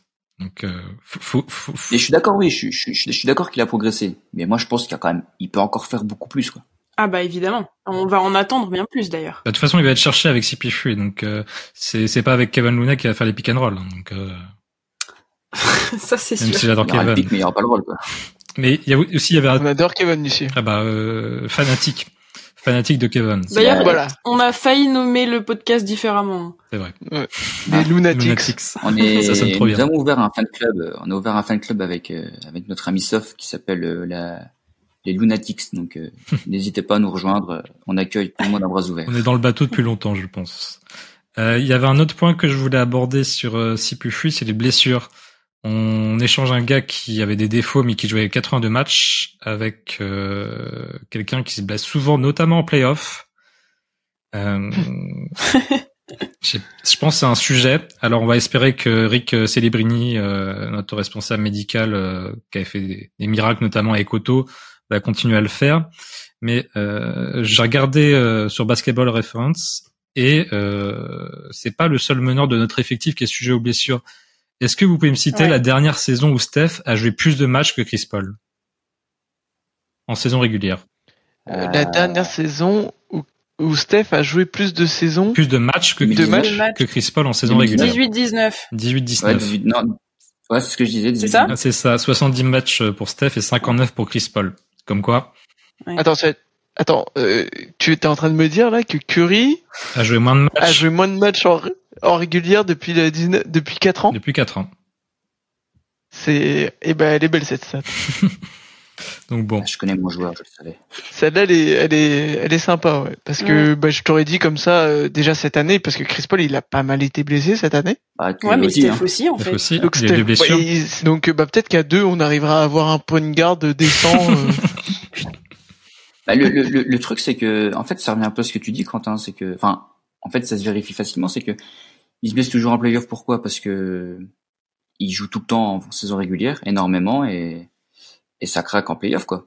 Donc, Là, euh, l'avantage, c'est âge, euh, Il aura un rôle différent ou avec, je pense, moins de minutes, du coup. Oui. bah, ouais. c'est ça, du- mais tout- il coup, peut, comme à la autoporteur l'année. euh, Ouais, exactement. Euh, Bah, l'autoporteur, c'est ça, hein, je pense, hein, qui l'a fait tenir euh, d'ailleurs euh, le, la saison passée. C'est que le type joue entre 15 et 20 minutes et joue une soixantaine de matchs. Bah, Donc il arrive en playoff. c'est ça. Il Et a encore même- en playoff, on oublie, mais il était blessé, hein, po- autoporteur. il, il- il a même trop joué parce qu'il a, pas- il a fait une saison blanche aux Raptors, donc euh, c'est qu'il avait déjà encore trop joué chez nous. ouais. C'était plus notre problème. D'ailleurs, Povoto, il est encore blessé euh, apparemment en ce moment et personne ne veut le récupérer avec son contrat. C'est dommage qu'il soit pas au minimum. Ah ouais, il s'est- pété le pied, je crois. Il a eu pour la saison, je crois, qu'il s'était fait opérer et tout, je crois. Bon, pour finir sur Chris Paul, euh, je voulais qu'on se projette sur les 5 de fin de match. Ça sera avec Chris Paul ou sans lui? Ça dépend de Steve, de Steve Kerr s'il pète pas un plomb à, à aligner quatre guards dans la dans la line-up, mais euh, Il l'a fait. euh, je pense, que- ouais, bah c'est l'a fait, mais et on s'en souvient encore, hein, malheureusement. Mais je pense que ça dépend. euh, moi, ce que je disais, euh, alors, certains, Adri était pas d'accord avec moi, mais euh, moi, je pense que ça dépend de du match, par exemple. Si si tu mènes euh, de très peu et que tu as besoin de garder le score, enfin de, de garder l'avantage, je pense que tu le fais pas jouer. Tu mets plutôt un un Gary Payton 2 qui sera basé sur la défense. Et en revanche, si si t'as besoin de te recoller au score et de, et de prendre le lead dans les dernières minutes, ouais, je pense que potentiellement tu peux tu peux le faire jouer euh, pour amener plus un Steph off ball euh, et plus dangereux. Mais euh, mais sinon, euh, en règle générale, moi je le je le mettrais pas en fait dans le dans dans le 5 de 5 5 Là, Jo, tu vas te mettre pas mal de monde à dos hein, si tu dis que tu veux Steph off ball pour finir les matchs. Bah, moi, je trouve, j'ai toujours dit Steph, off, Steph off ball pour moi, c'est Ouais, mais dans les moments importants, il y en a quand même beaucoup qui veulent avoir le donner le ballon à Steph quoi. Ouais, mais le truc c'est qu'il le truc c'est que dans les derniers moments, tout le monde le sait, Steph il va te défendre, il va être trappé. Et le problème c'est que si s'il joue off ball, ça va ouvrir des ça va ouvrir des brèches. Encore faut-il que t'aies des ah joueurs bah en de vrai, Chris. Paul en gestion avec les splash bros autour, euh, oui oui oui, c'est dangereux. euh, le problème c'est que t'avais pas de bons meneurs capables de garder le ballon quand Steph était off ball. Là, Puis Même euh, surtout même des fois, euh, Steph euh, en fin de match, dans les ball, pas forcément les dernières possessions au coin, hein, mais euh, je sais que dans les cinq dernières minutes, bon, on- moi je me souviens d'une behind de ba- back euh, pass euh, en finale NBA, bon. Ouais. En- Ah. Ensuite, ça fait longtemps. Et, et non, mais voilà, Il, il, il voilà, sait très ça bien fait gérer la longtemps, mais pression en- maintenant. il, s- Les prises à deux. voilà, il s'est fait, non, il, il s'est amélioré sur euh, tout ce qui est gestion, etc. Il n'est pas encore parfait. années, et il le- est Très voilà, clutch quand même. il, non, il est solide, mais je trouve que euh, ce- euh, moi, je pense que surtout c'est que euh, la rotation de Kerr qui est souvent euh, de mettre Steph en début de quart-temps, de quatrième quart euh, sur le banc. Pourquoi pas faire jouer Chris Paul sur le début du, du quart forcément et le faire jouer de, on va dire, aller de la sixième parce que euh, entre guillemets, euh, Curry rentre entre la, six, la huitième et la sixième minute, Oui. dans à peu Mhm. près ce timing-là, Mhm. Euh, et de faire jouer peut-être Chris Paul sur euh, genre les trois minutes suivantes avec lui, genre pour arriver dans les trois quatre dernières trois dernières minutes où tu fais sortir Paul parce que bon bah le pauvre il pourra pas jouer euh, Oui. euh, plus et reprendre après une line-up plus classique, mais pourquoi pas ouais finir entre guillemets en fin de match avec Paul euh, une line-up avec Paul et, et Curry ouais pour Ouais, un peu relâcher ça dépend vachement de la dynamique du match aussi. Si t'as Steph qui est qui est en feu tout le long, bah en fait tu vas vouloir lui laisser le ballon et, et du coup est-ce qu'avoir Chris Paul c'est vraiment utile parce qu'il il t'apporte pas de, de menace à trois points, hein, clairement plus. Je pense que ça dépend vachement de comment se passe le match en fait. Ah c'est ça, bah c'est c'est c'est ce dis, ça dépend si t'as besoin de prendre le lead ou pas quoi. Et et on l'a vu sur les, les- surtout contre les Lakers parce que ça a été des matchs très serrés euh, hormis euh, hormis le dernier, mais mais on l'a vu que dans les moments chauds à la fin, Steph il était il était seul et, Et je il pense était cuit en plus. déjà cuit aussi et euh, mais euh, mais voilà un, un mec un mec capable de de, de de de garder le ballon de gérer le tempo pendant que Steph euh, joue un peu off ball court un peu partout pour ouvrir des brèches je pense que ça peut déjà soulager Steph euh, de ça et se concentrer sur autre chose quoi parce que là il fallait qu'il gère euh, le tempo la gestion le scoring enfin c'est- je veux dire à un moment donné euh, Oui, tu vas lui enlever un peu même. la responsabilité et ça va lui faire du bien aussi. Et aussi, et surtout, ce qu'on oublie avec Chris Paul, c'est que c'est un joueur qui est très très propre. Et ça peut aussi combler nos lacunes sur les turnovers, parce qu'on est comme une équipe qui perd énormément de ballons. Oui. Surtout avec Bye bye, euh, Jordan. Poole l'année dernière. Bah, Jordan Poole, tu peux mettre ça sur, euh, sur le coup de la jeunesse, de la fougue, tout ça. Mais il y avait des paires de balles des fois. euh, enfin, quand tu perds trois ballons, des fois en, en trois, en, en, en, en trois occasions, euh, faut pas abuser quoi. Ouais, et puis quand c'est dribblé au milieu de trois joueurs, enfin il y a un moment c'est bon quoi. Ah oui, bah la peste va changer de toute façon. Ouais. Donc, euh, Et on a, j'ai oublié d'en parler. Ce que je voulais, je te coupe, désolé, mais je voulais en parler. C'était aussi, euh, je pense que peut-être en seconde unit, euh, on aura, quand il y aura pas Steph, hein, ce, et ce qu'on a vu cette année, c'était beaucoup de clés euh, qui jouaient balle en main, Mhm. et du coup, ce sera Chris Paul sûrement, Euh, mais peut-être retrouver un jeu plus simple euh, avec la seconde unit qui pourra peut-être mieux correspondre pour nos jeunes. Euh, donc ça, ça peut être aussi un point positif, mais est-ce que Kerr est prêt à le faire? Ça, c'est la question qui reste en suspens. Ah, mais Kerr, il est capable de nous le mettre titulaire, on va rien comprendre. Ah, tu sais, Kerr, il est- il- Steve Kerr est déjà capable de sortir Steph Curry quand il est en oui, j'allais dire Steph en sortie de banc. Euh, moi, moi perso, euh, sur le 5 de fin de match, je pense que ça dépendra des adversaires. On a plusieurs options. Euh, effectivement, Chris Paul, il pourra finir les matchs pour assister euh, bah, Curry dans la création de balle en, balle en main, en fait. Euh, et si on a besoin d'athlètes euh, de finition dans la raquette, il y a JP Kuminga. Et on a toujours Lounet pour la taille et gratter des rebonds à l'appel. Donc je pense vraiment que ça va dépendre, dépendre des, des, des mismatchs des oppositions. Après, le problème, c'est que, encore une fois, c'est si tu le fais finir le match, tu le mets à la place de qui? Parce que Chris Paul, défensivement, euh, alors c'est pas Jordan Poole, évidemment. Je pense que c'est difficile de faire pire que Jordan Poole, mais on s'en rapproche. Euh, donc, euh, bah, Chris Paul t'enlève Luna, je pense. Et tu mets vraiment dans tu, tu, tu, perds énormément au rebond, quoi. Parce que les rebonds en fin de match, ça, ça nous a coûté énormément de matchs hein, cette saison quand même. Donc, euh, Ouais, bah je Après, sais. Euh, on n'est pas coach, mais euh, après, euh, ouais, c'était le même problème avec Poole, donc au final, ça, pour ça, ça change pas grand-chose. Après, euh, Steve Kerr, il se démerde, c'est à lui de le faire, mais j'ai pas envie qu'on ait. j'ai pas envie. C'est un sacré casse. C'est pas ton travail, c'est ça, Joe? C'est pas mon travail de choisir la. Moi, je suis là, je regarde. Nous, on est là pour critiquer. Je, je, vibre, je, je, voilà. Moi, les line-up, c'est c'est pas moi qui gère, mais non, non, ça va être un sacré casse-tête, mais mais évidemment, si tu mets Chris Paul dans le 5, bah, c'est soit tu te passes de, soit tu te passes de clés, soit tu te passes de non, c'est Brunet qui saute. Et Small Ball, c'est ce qu'on ce a fait pendant 10 ans, donc euh, avec Draymond en 5. Donc, euh... Après, en, fonction de comment est le match, ça peut être du Wiggs qui sort aussi, parce que si c'est un match où il est moins dedans, bah il apporte moins, on le sait. Ouais, mais il apporte défensivement de malade aussi, quoi. Ah bah ça c'est sûr. Mais tu sais, il y a des Wiggs, parfois quand ça va pas, ça va pas. Hein. Mais le, le truc c'est qu'on on a joué Small Ball pendant 10 ans, mais le problème c'est qu'on a joué tellement Small Ball, on a tellement était très très bon dans ce système que bah, les gens maintenant, euh, les franchises, les bigs reviennent un peu à la mode et on le voit hein, de toute façon, hein, qu'on est de plus en plus en difficulté. Donc euh, voilà, c'est ça va être encore assez clair de nous concocter une un petit truc bien sympathique et on a hâte. Euh, du coup, pour euh, continuer, on peut revenir au trade, qui, je pense, n'a pas été fait que pour des raisons d'alchimie d'équipe et de stratégie sur le terrain. Euh, Joe l'a un peu évoqué, euh, on peut l'assimiler à du dumping salarial, puisqu'en fait on échange un contrat de 4 ans qui était à 120 millions avec un contrat d'une année à 30, sachant que la saison d'après est pas garantie euh, pour Chris Paul. Et en plus, euh, on libère deux places de vétérans assignés à la free agency, puisqu'il y a les départs de PBJ et Rollins. Alors pourquoi on fait ce dumping salarial? En gros, un nouveau CBA va s'appliquer, s'appliquer pardon dès la saison prochaine en NBA alors pour rappel, le CBS c'est un accord entre les propriétaires des franchises et le syndicat des joueurs. Euh, en gros, il régit tous les accords salariaux entre les deux parties. Et la nouveauté de ce dernier accord, c'est qu'il s'assimile à un hard cap, tant il limite les possibilités pour les franchises les plus dépensières, comme les Golden State Warriors. Euh, pour y voir un peu plus clair d'ailleurs dans, dans ce que propose ce nouveau CBA, euh, Joe va se charger euh, bah, d'expliquer les nouveautés euh, qui concernent les Warriors.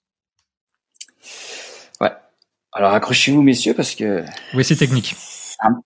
Ah, très technique et bah, c'est un peu relou. Messieurs et mesdames. Et mesdames pardon oui excuse-moi Mathilde excuse-moi. Bah, Comme j'ai l'habitude. mais, euh, ouais non mais c'est j'ai dit messieurs parce qu'on est un on en, voilà tant qu'il y a un homme c'est voilà le masculin l'emporte sur le féminin. Malheureusement, c'est pas moi qui fais les règles, hein, c'est comme ça. Tu pourras dire messieurs dames la prochaine fois. Si Excuse-moi, voilà.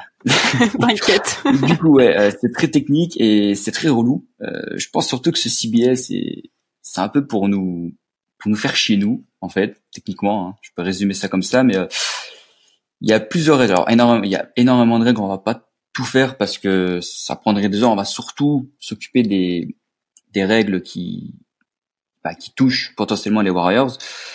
Euh, donc déjà, il y a plusieurs euh, caps à ne pas dépasser. Donc euh, le premier seuil de luxury tax, il sera à 169 millions de dollars. Donc alors, je vais pas vous spoiler, mais on est largement au-dessus. Donc la mid level exception passe de 10 à 5 millions de dollars. donc la mid level exception, pour pour un peu faire facile, c'est ce que touchait Dante DiVincenzo cette saison aux Warriors. Euh, on sera dans l'incapacité à signer des joueurs euh, coupés et qui gagnaient plus que la MLE. Donc euh, autant dire que pour le marché de buyout, on sera on sera on sera hors course. Et ça c'est seulement pour le premier cap. Hein.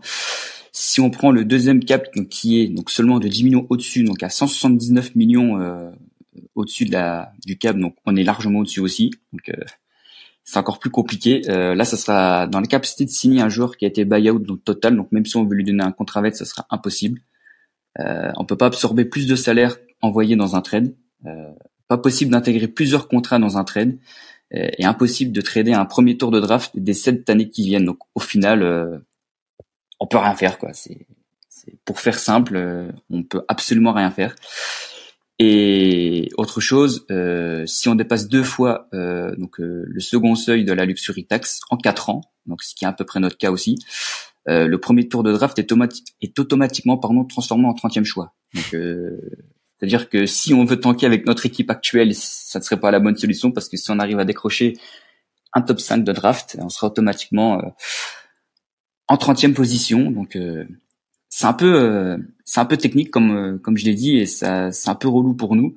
alors évidemment, il y a quand même des des lois entre guillemets qui peuvent nous favoriser, c'est-à-dire que actuellement il y avait droit à deux two-way contracts avec le nouveau CBA, on passera à 3.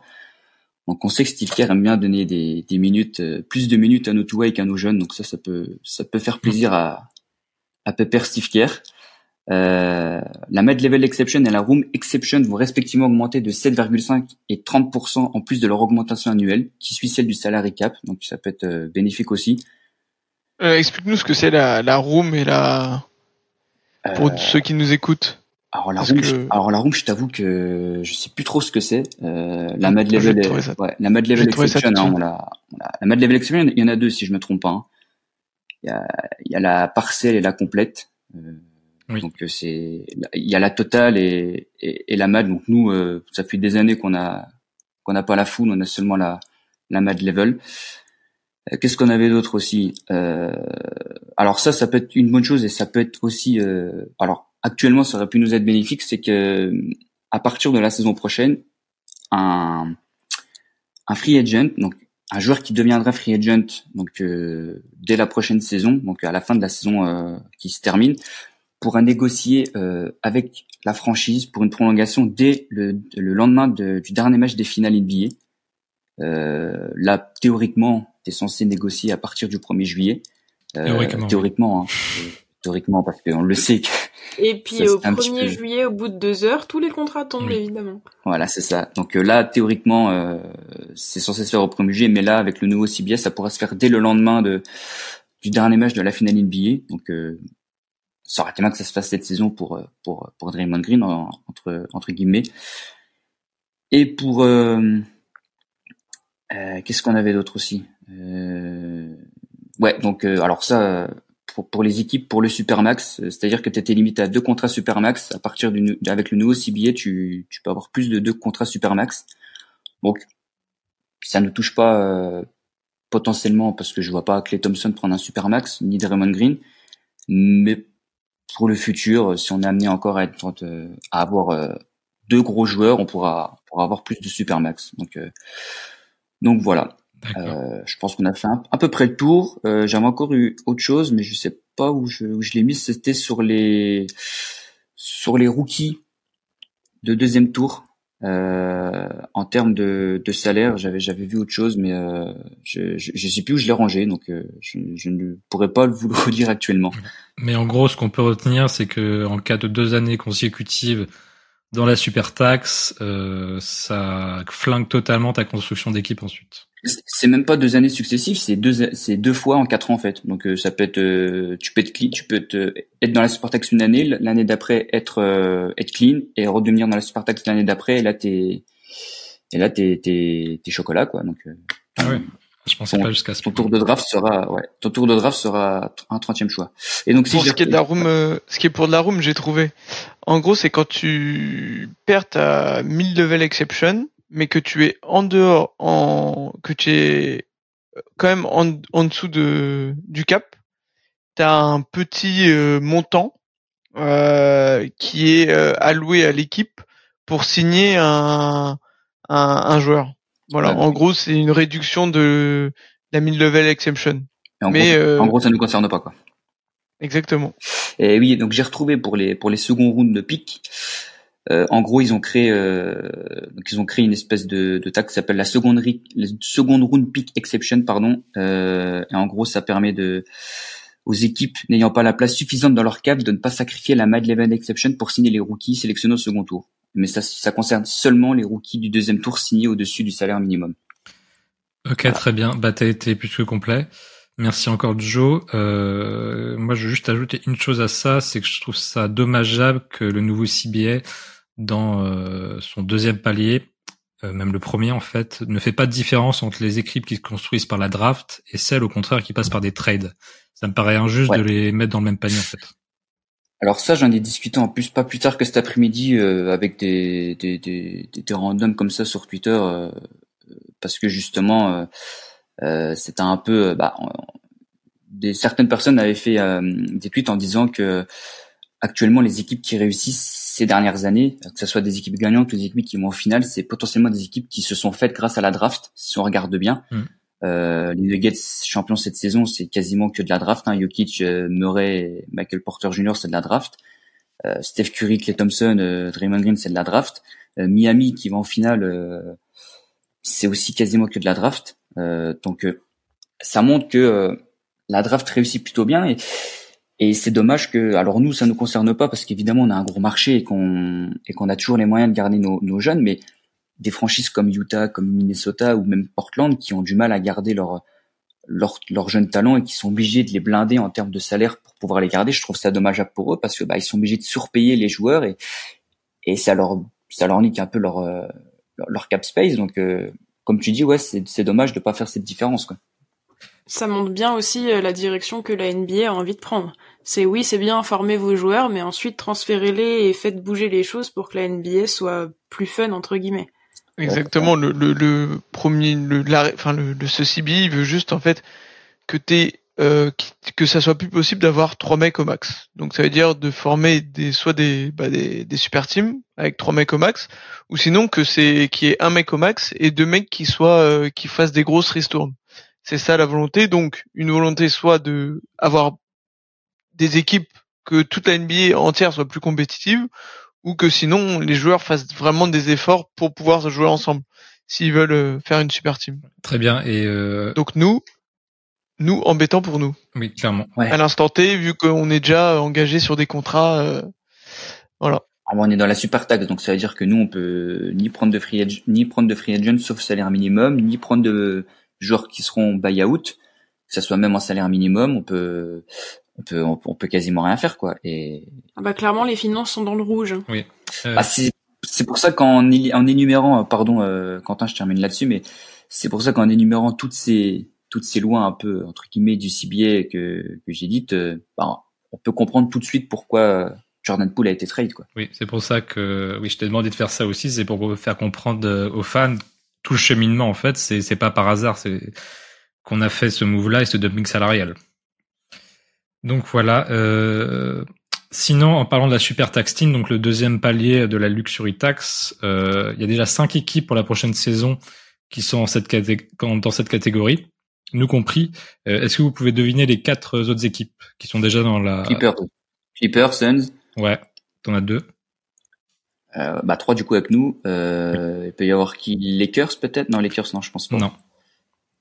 Euh, ah Minnesota. Les Celtics. Non. Minnesota non ils sont pas dedans? Non. C'est à l'est. Ah, parce que je me que le à l'est ok. Euh, les Bucks? Les Bucks. Ah, plus, un peu, ah, plus, ils veulent redonner à Chris Middleton. Ah ouais, ça va être. Ouais, mais il va prendre moins Middleton, je pense. Ah, Philadelphie, et Philadelphie. Brook Lopez, ils font comment? Bah là, j'ai entendu que j'ai entendu que pour Brook, Lopez, euh, pour Brook Lopez, ils veulent signer Middleton pour pas très cher parce qu'ils vont jouer sous le fait qu'il est souvent blessé pour pouvoir justement, euh, s'il accepte, pour pouvoir justement donner euh, un bon contrat à Brook Lopez. De ce que j'ai entendu ouais, aujourd'hui. Hein. Oui, Middleton, il a refusé sa. Enfin, il a refusé sa player option à 36, je crois. Et ils veulent lui donner 110 sur 4, je crois, si j'ai si j'ai bien vu. Donc ouais, ça va être euh, intéressant de voir ce qu'ils font aussi. Non, les Sixers, la dernière équipe? Non. Ouais. Du coup, la dernière équipe, parce que vous ah avez presque toutes faites là. Donc, euh, ah, c'est, Les Knicks Non, c'était le 8. ah, ouais. ah ouais Ouais, donc du coup, Super Tax Team, euh, Warriors, Suns, Clippers, Bucks et Heat. Donc s'il y a des moves euh, dans ces équipes-là... Ah oui, oui, le 8, le 8 il l'a dit, peut être allé à la fin des, des finales, effectivement. En y repensant maintenant. Ah il avait dit qu'il voulait bien entourer Jimmy, mais que malheureusement euh, c'était trop ah compliqué. Euh, c'est Kylori aussi. Il est en train de leur péter le cap space celui-là aussi. bah, oui, il a 30 millions Kylori. C'est vrai. Il prendra 28 millions, il prendra presque 30 l'année prochaine. Ouais, c'est ça. Curry. He checked it. Steph for the win. Yes sir! du coup, pour venir aux Warriors, euh, bah maintenant il va être l'heure de se pencher sur la free agency. Euh, du coup, on va rentrer directement dans le vif du sujet parce que ça, ça, ça fait déjà 1h20 qu'on discute tous ensemble et il nous manque euh, toute la free agency à faire. Alors actuellement, euh, il y a 10 joueurs sous contrat au sein de l'effectif. Donc poste 1, Curry et Chris Paul. C'est toujours bizarre de dire ça à côté. Mm. Poste 2, Clay, Moody, euh, Podziemski, le rookie. Poste 3, Wiggins, GP2. Poste 4, Kuminga. Et poste 5, Looney et l'autre rookie, Jackson Davis. Alors vous remarquez qu'il y a deux petits nouveaux et c'est nos, nos rookies en fait qui sont signés à la draft de cette année. Et, euh, bah c'est Joe, je crois, qui va qui va tenter de nous les présenter rapidement. C'est encore moi. C'est encore toi. C'est encore moi. Alors euh, pour euh, Brandon euh, Podziemski, c'est compliqué à dire. Bon, je vais dire Pods hein, parce que c'est plus compliqué. Euh, hmm. ça parlera sûrement à certains les Pods. Hein, tout le monde s'en souvient pour la jeunesse. Euh, donc qui est-il? Donc c'est un guard. Étonnamment, on en a pas assez. en termes de, alors ses points forts pour lui, c'est un joueur qui est qui est assez létal, qui a des bons pourcentages au tir, avec à forte volume surtout parce que des bons pourcentages pour ces pour petits volumes, ça ça parle pas vraiment, mais là c'est vraiment sur des sur des hauts volumes. Euh, sa palette offensive, elle est très très complète et très diversifiée. Euh, dans ce qui, voilà, dans ses points faibles, c'est clairement la défense sur des arrières très rapides et puissants. Euh, donc autant dire qu'en NBA, euh, des, il y en a pas mal. Euh, je prends notamment le cas d'Anthony Edwards, hein, euh, pour pour ne citer que lui. Euh, pour ce qui, voilà, pour euh, pour des points qui sont à améliorer, euh, qui sont qui passent mais qui sont encore améliorés, c'est c'est pourcentage au lancer franc. Alors, on le sait aux Warriors, on est abonné au au, lancer franc qui sont à, à mauvais pourcentage. le premier pas qui n'est pas très très rapide et, et c'est une activité défensive qui voilà qui, qui est assez correcte mais qui est encore énormément à travailler. Très bien. et du coup pour Jackson Davis, qu'est-ce qu'on peut dire de plus? Bah, j'avais pas fini sur Podziemski encore. Ah, euh, en, en, termes de, de, de, pourcentage, donc à, à 3 points, il est sur du 44% de réussite avec 180, 185 shoots euh, pris, donc ce qui est quand même très très correct pour euh, pour le nombre de shoots qu'il prend. Euh, c'est d'ailleurs le meilleur pourcentage de la saison. Hein. en termes de rebonds aussi, parce que c'est un c'est un guard mais qui prend qui a pris 8,8 rebonds de moyenne. C'est le, le le guard qui en prend le plus cette saison en NCAA, donc c'est quand même euh, c'est quand même très très bien et, c'est un peu le même profil en fait que Dante DiVincenzo, donc euh, on comprend pourquoi maintenant euh, les, les, les, Warriors l'ont pris. Et défensivement, comme je l'ai dit, c'est pas voilà, ça sera pas un défenseur qui sera élite, mais c'est un voilà, c'est un panel défensif qui qui rassure et qui qui est amené à, à progresser. Donc avec Draymond Green et, et Andrew Wiggins aussi, je pense que et Gary Payton 2 surtout aussi ça peut, euh, voilà, ça, ça peut que progresser. Voilà. Très bien, merci pour le récap. Et du coup, pour notre poste 5, euh, Jackson Davis. Alors 13 Jackson Davis, donc c'est un 57e choix de draft qu'on a donc on a acquis euh, pour le le, trans, le, le trade pardon de de Patrick Baldwin Jr. Alors c'est un joueur qui qui a été drafté très très bas mais qui qui ne reflète pas énormément euh, sa position.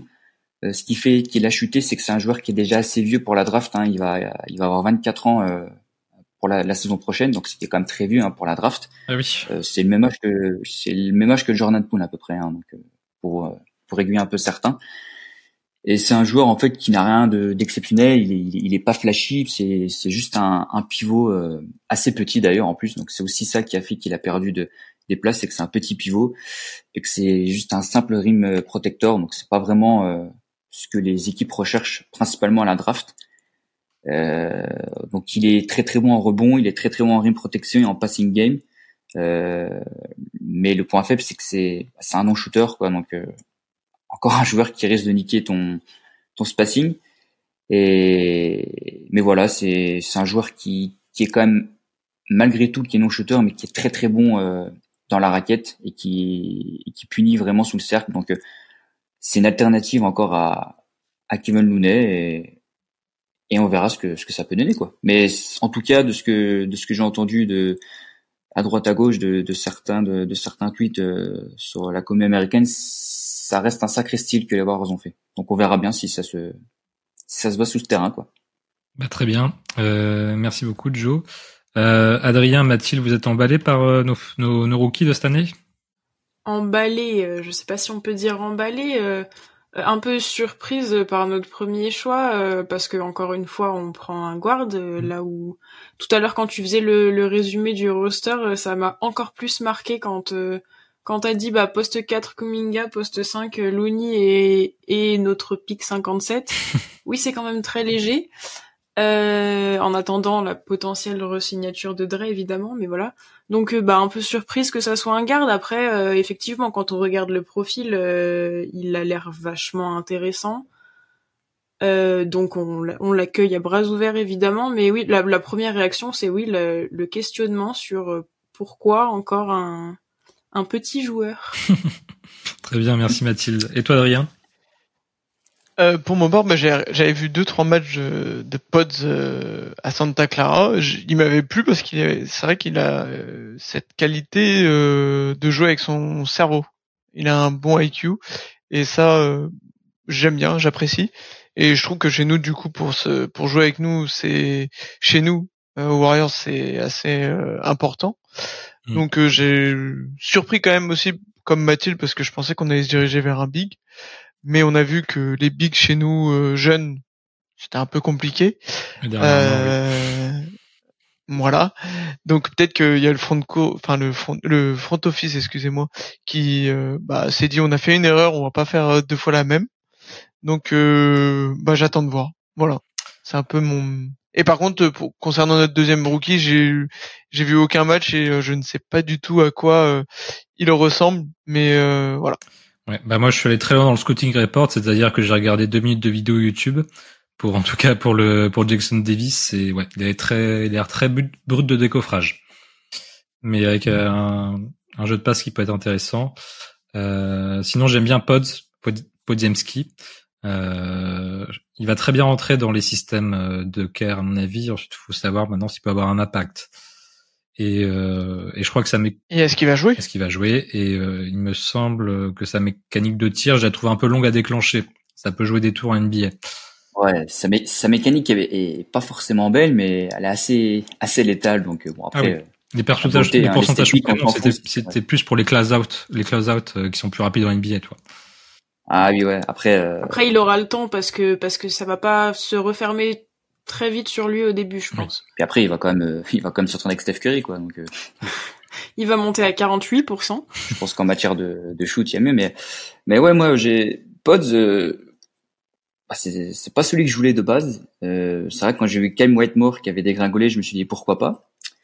Et bon, en fin de compte, il est passé un tour après nous, et quand tu regardes pourquoi il a chuté autant, euh, bah ça faisait peur. C'était un joueur très injury prone. Je pense qu'on a assez, on a notre quota de joueurs injury prone dans notre effectif mais en, en scrutant un peu, euh, donc surtout pour faire euh, bah, voilà ce, ce, scouting report euh, à vous présenter, je suis un peu, je vais pas dire tomber amoureux parce que c'est un grand mot, mais mais je l'apprécie de plus en plus et surtout quand on voit un peu là ce qui sort sur Twitter, un petit peu des vidéos d'interviews de, et tout ça, ce qui sort de lui, il a l'air d'être vraiment vraiment à fond et, et surtout ce qui m'a marqué, c'est surtout ça, bah, le fait de de comment dire de, de voir des choses et de les, visualiser pardon tout de suite. Hein, le fait qu'il ait réussi à sortir les 18 noms avant lui, euh, alors ça paraît ça, ça, paraît rien, mais je pense que pour euh, assimiler des, des, des, plans de jeu et tout, c'est, c'est vraiment pas mal quoi. Oui, il a l'air de très bien euh, visualiser mentalement euh, mentalement les choses.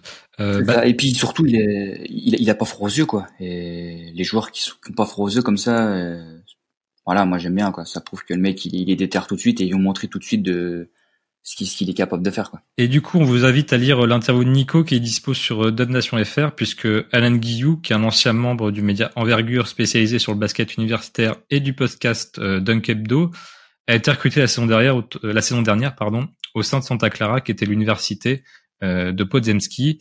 Et il a donc côtoyé toute la saison et, il nous transmet bien ça par écrit, c'est ultra intéressant. Allez voir ça. Euh, par la université qui est à côté de San Francisco d'ailleurs. Ah oui, ça. Il est à la maison. C'est à 60 km, je crois, un truc dans ce genre.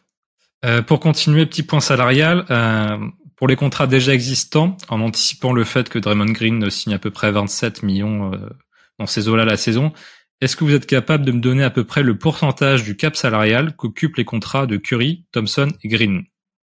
Euh, je commence. Par, euh, là, c'est euh, c'est le, Le trio là. C'est c'est le grand jeu. Euh, moi, j'ai- j'aurais dit 120% de notre cap. Euh, non, on est en dessous des, 100 Wigs on est en dessous des 100% quand même.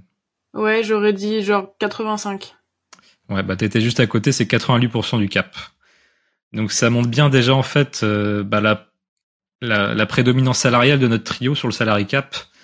Mais si on rajoute Wiggins par exemple, on passe à 106% du cap. Et alors avec le nouveau venu Chris Paul, on a 128% du cap salarial. Donc euh, j'aime bien imaginer ça en pourcentage parce que ça permet de comprendre plus facilement que tout simplement on va pouvoir signer que des agents libres au minimum vet cette saison avec le nouveau CBA aussi. Est-ce que et la question c'est est-ce qu'on est l'équipe avec le plus enfin est-ce que notre euh, on va dire le, le quatuor du coup si tu rajoutes Wiggins parce que je pense qu'il y a un autre quatuor qui, Côté des Suns, prendre Ouais, je pense que les Suns ça doit plus taper euh, ça doit plus taper que nous par exemple, je pense parce qu'avec Bill euh, Bill c'est ça tape plus que Chris Paul de base donc euh, pense que les Suns c'est- c'est- ça peut être plus que plus que nous donc euh, là c'est pour revenir sur les équipes qui risquent de dire ouais les Warriors euh, ils sont un quatuor qui, qui est le plus payé de la ligue alors que non, je pense que du côté des Suns euh, ça doit plus payer que nous. Ah oui, puis les Clippers l'année dernière, on n'était pas la, la franchise avec le, la plus grosse. Non, c'était les Clippers qui avaient le, ouais. Bah, ça jouait, ça jouait à quelques milliers près, mais c'était quand même eux qui étaient au-dessus. Donc voilà, c'était pour pour introduire l'épisode Free Agency, euh, puisque là, il est l'heure de passer aux choses sérieuses et se projeter et se projeter pardon dans la tête euh, de McDonald's. Alors à quel tarif et pour combien d'années allons-nous re-signer Draymond Green 5 millions à prendre ou à laisser. T'as perdu ta carte de membre là. Non, en vrai, Trois ans. euh, bah, ouais, 3 ans. Moi, je pense que je lui donne 3 ans jusqu'à Basé Steph. sur Steph. Je donne, je sais pas, 75. En vrai, 75 sur 3, c'est l'idéal. C'est exactement ce C'est que j'avais l'idéal, mais il va demander plus. Voilà.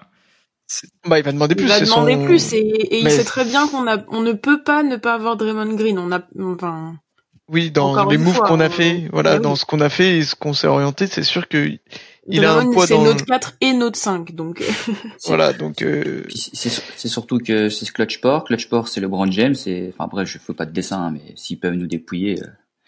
Mais non, non, ouais, euh, pense qu'il prendra plus, mais dans l'idéal, 60 75 sur 3, euh, c'est vrai, ça serait ouais, vraiment le top. moi je pensais à, à 80 sur euh, sur 3 aussi en dégressif pour, euh, on, Mm. on va dire, alléger au fur et à mesure un peu euh, nos finances Si c'est en même dégressif. temps. Agressif serait très très bien. Eh, fran- franchement, tu prends du 75 sur 3 ans en dégressif, mais Oui, non, mais alors, nous, toi, Joe, ouais. toi, tu, tu, tu veux un peu tout. Tu veux euh, l'argent du beurre, le beurre et puis euh, le cul de, de Draymond Green. Bon, ouais.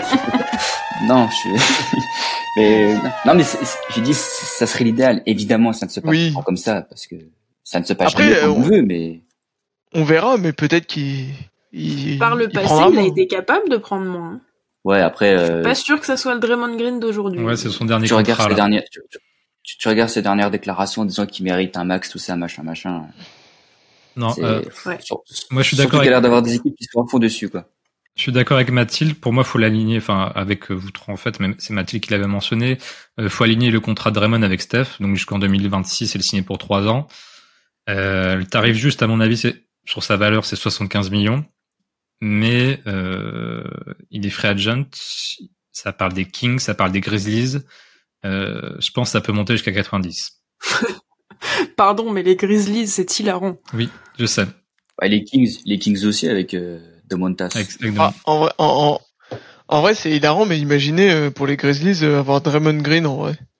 Ah, Bah, mais. ça devient l'équipe la plus détestable. C'était déjà, mais là, à mon avis. euh, Alors oui, mais, mais, euh, mais ils font un step-up de fou aussi. D'un point de vue basket, en vrai, euh, tu peux faire jouer déjà, on va dire un peu plus off-ball, euh, à faire des cuts, etc. Et tu fais quand même une raquette, une raquette de JJJ et Dre. Hein.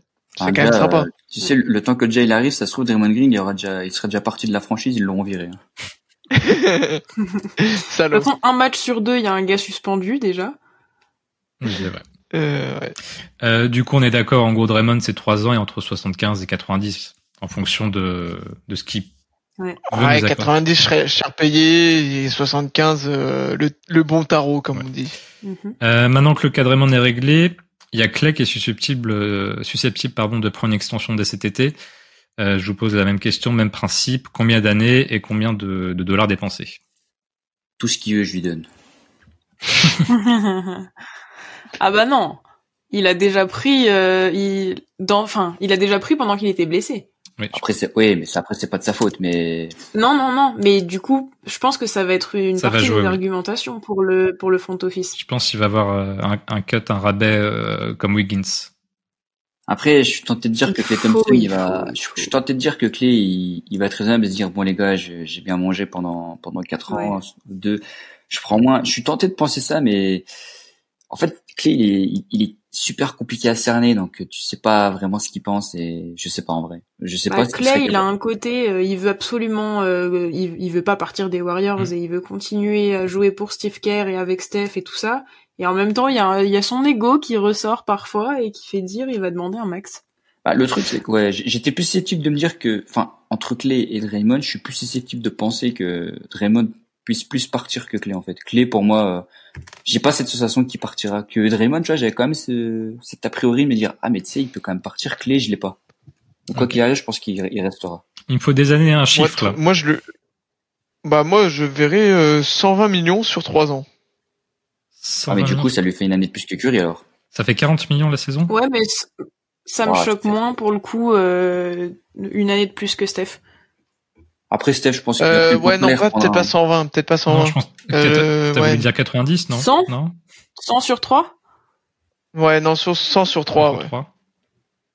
Ouais, ouais, ouais, ouais. Ouais, parce Ah, que c'est- actuellement il a 43 millions cette saison, hein, donc euh, ça serait presque, Ouais, c'est ça. Ouais. ça serait presque le même deal 120. Oui, ça paraissait beaucoup. 90, moi, je Oui, pense. non, non. Oh bah 90, ça serait le top, mais je... Ouais, mais moi, tu sais, je suis, moi, tu sais, c'est le monde des bisounours chez moi, hein, tu sais. T'es optimiste. Ah, très optimiste. Moi, moi j'ai aussi euh, le juste prêt à mon avis, c'est c'est pareil, euh, c'est 90 millions. C'est pareil que vous. Ah, déjà, la, la- déjà, la question à se poser, c'est vous donnez plus à Draymond ou à Clay? À Clay. Euh, Bah, Déjà, la question, elle part de là. T'es le front office, tu préfères donner plus à qui? À, à Dre, à Clay, ou tu veux mettre les deux pareils? Bah, ensuite, les, les situations sont, sont différentes. Euh, Draymond, si on le perd, on récupère rien derrière parce qu'on peut plus re-signer en fait. Donc Draymond peut faire pression là-dessus. Ça, c'est ça, c'est important. Je suis d'accord. Et puis clé, euh, surtout, c'est que bon, on parle de resignature, mais il est encore, euh, euh, bon, il a cette année, et puis il a sa player option, qui dit qu'il va pas dire, eh les gars, rien à foutre, je la prends.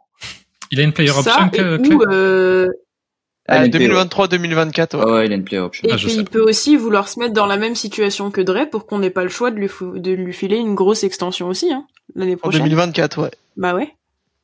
Très bien. Bon bah Euh, non, pour non, le. non, non, Adri, Adri, il a pas, il a pas de player option, hein, Clay Thompson. Il a 2023-2024, c'est pas une player option? Bah non, c'est son contrat, c'est son dernier, dernière année de contrat, c'est tout.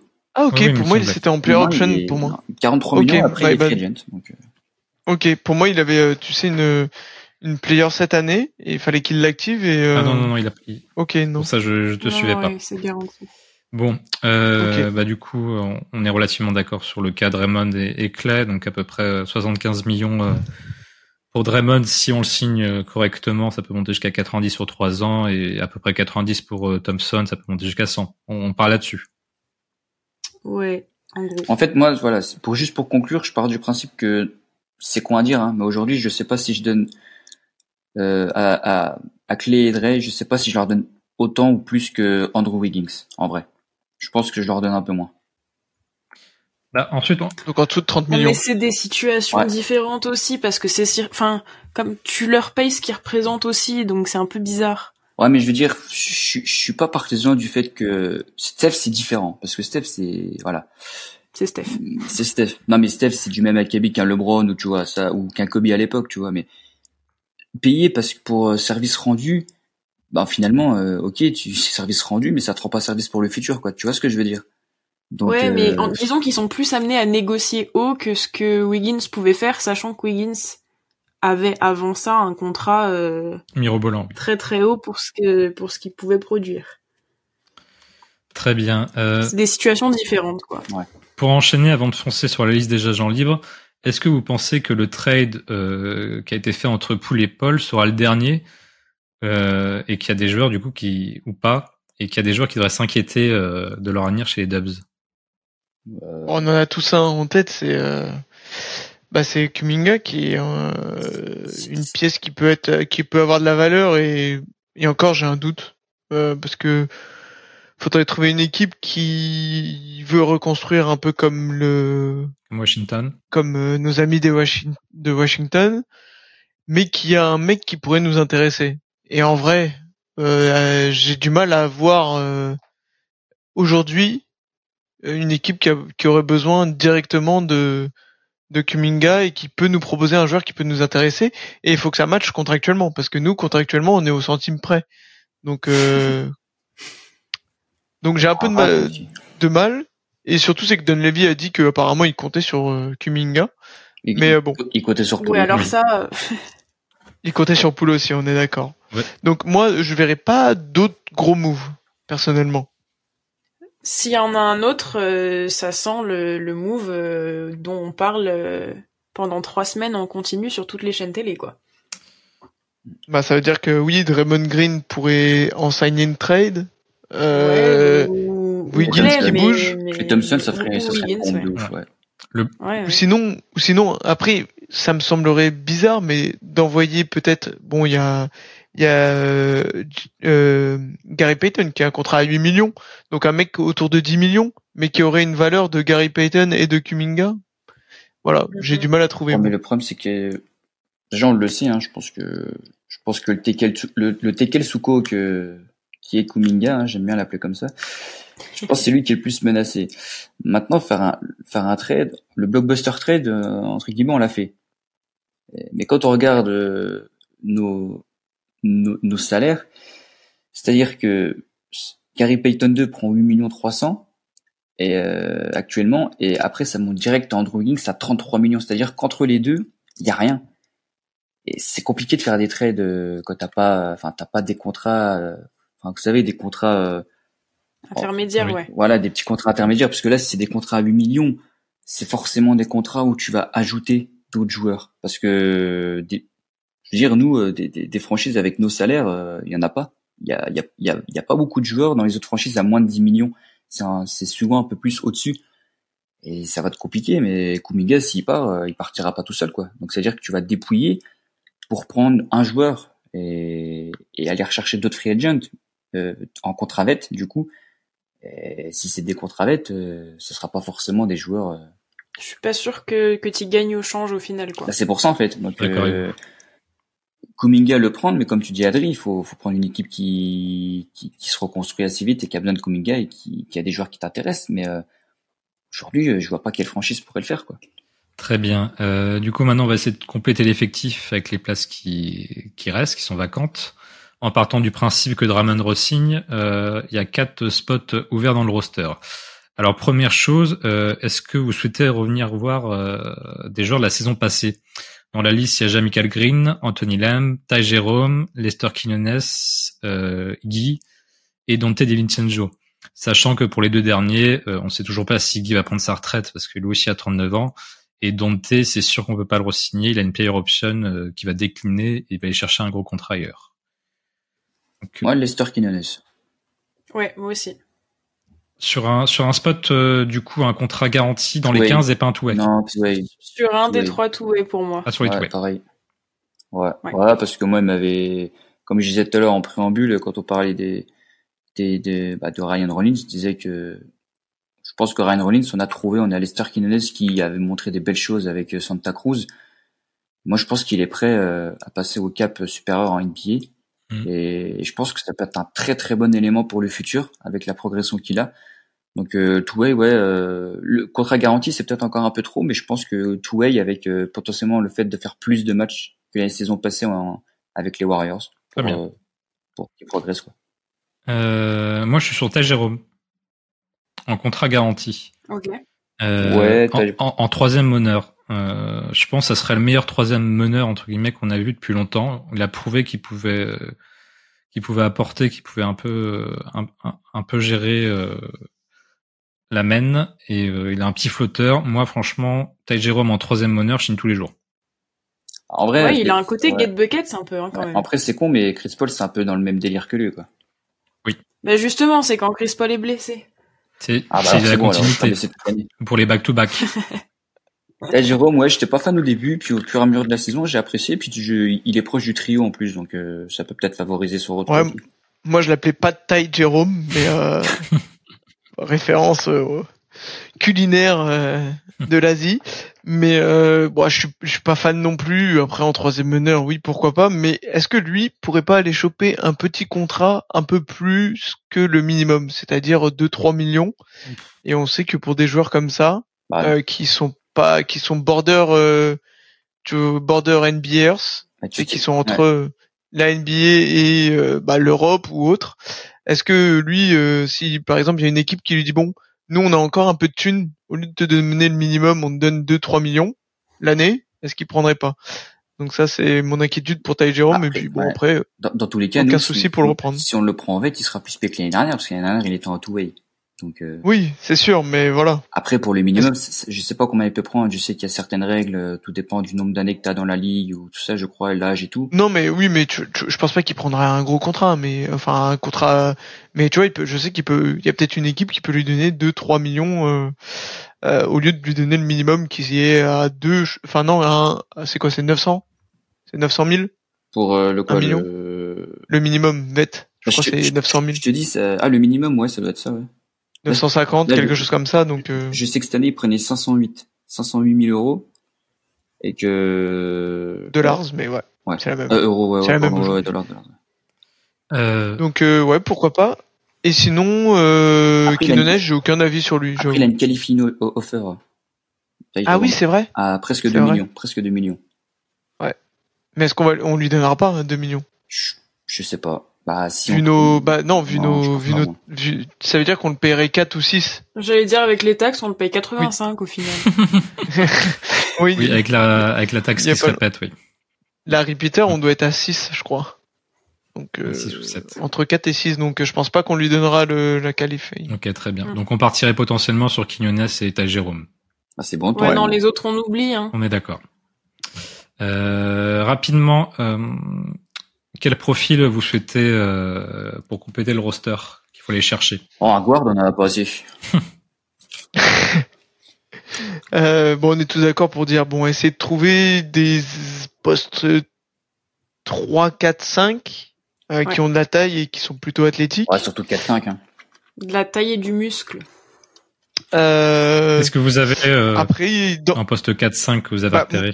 j'ai fait, j'ai fait des petites recherches Mhm. et je, le marché des free agents euh, au niveau des pivots est assez euh, maigrichon. Pas C'est grand chose à se mettre sous la dent. Il y a, un- il y a Aston Whiteside qui, qui, qui, qui, Ouais. Oh, qui serait disponible, mais est-ce qu'il fit chez Ouais, nous? il fit pas, Pas il sûr. fit- Il fit pas du tout, non, non, vraiment.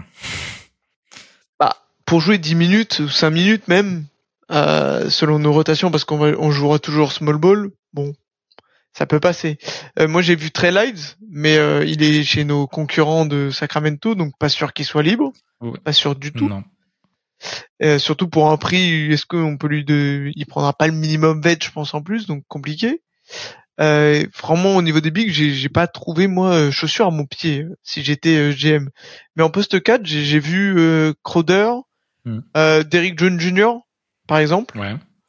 Qui pourrait être susceptible de prendre des minimums, et Joe Ingles qui peut jouer euh, 2, 3, 4. Oui.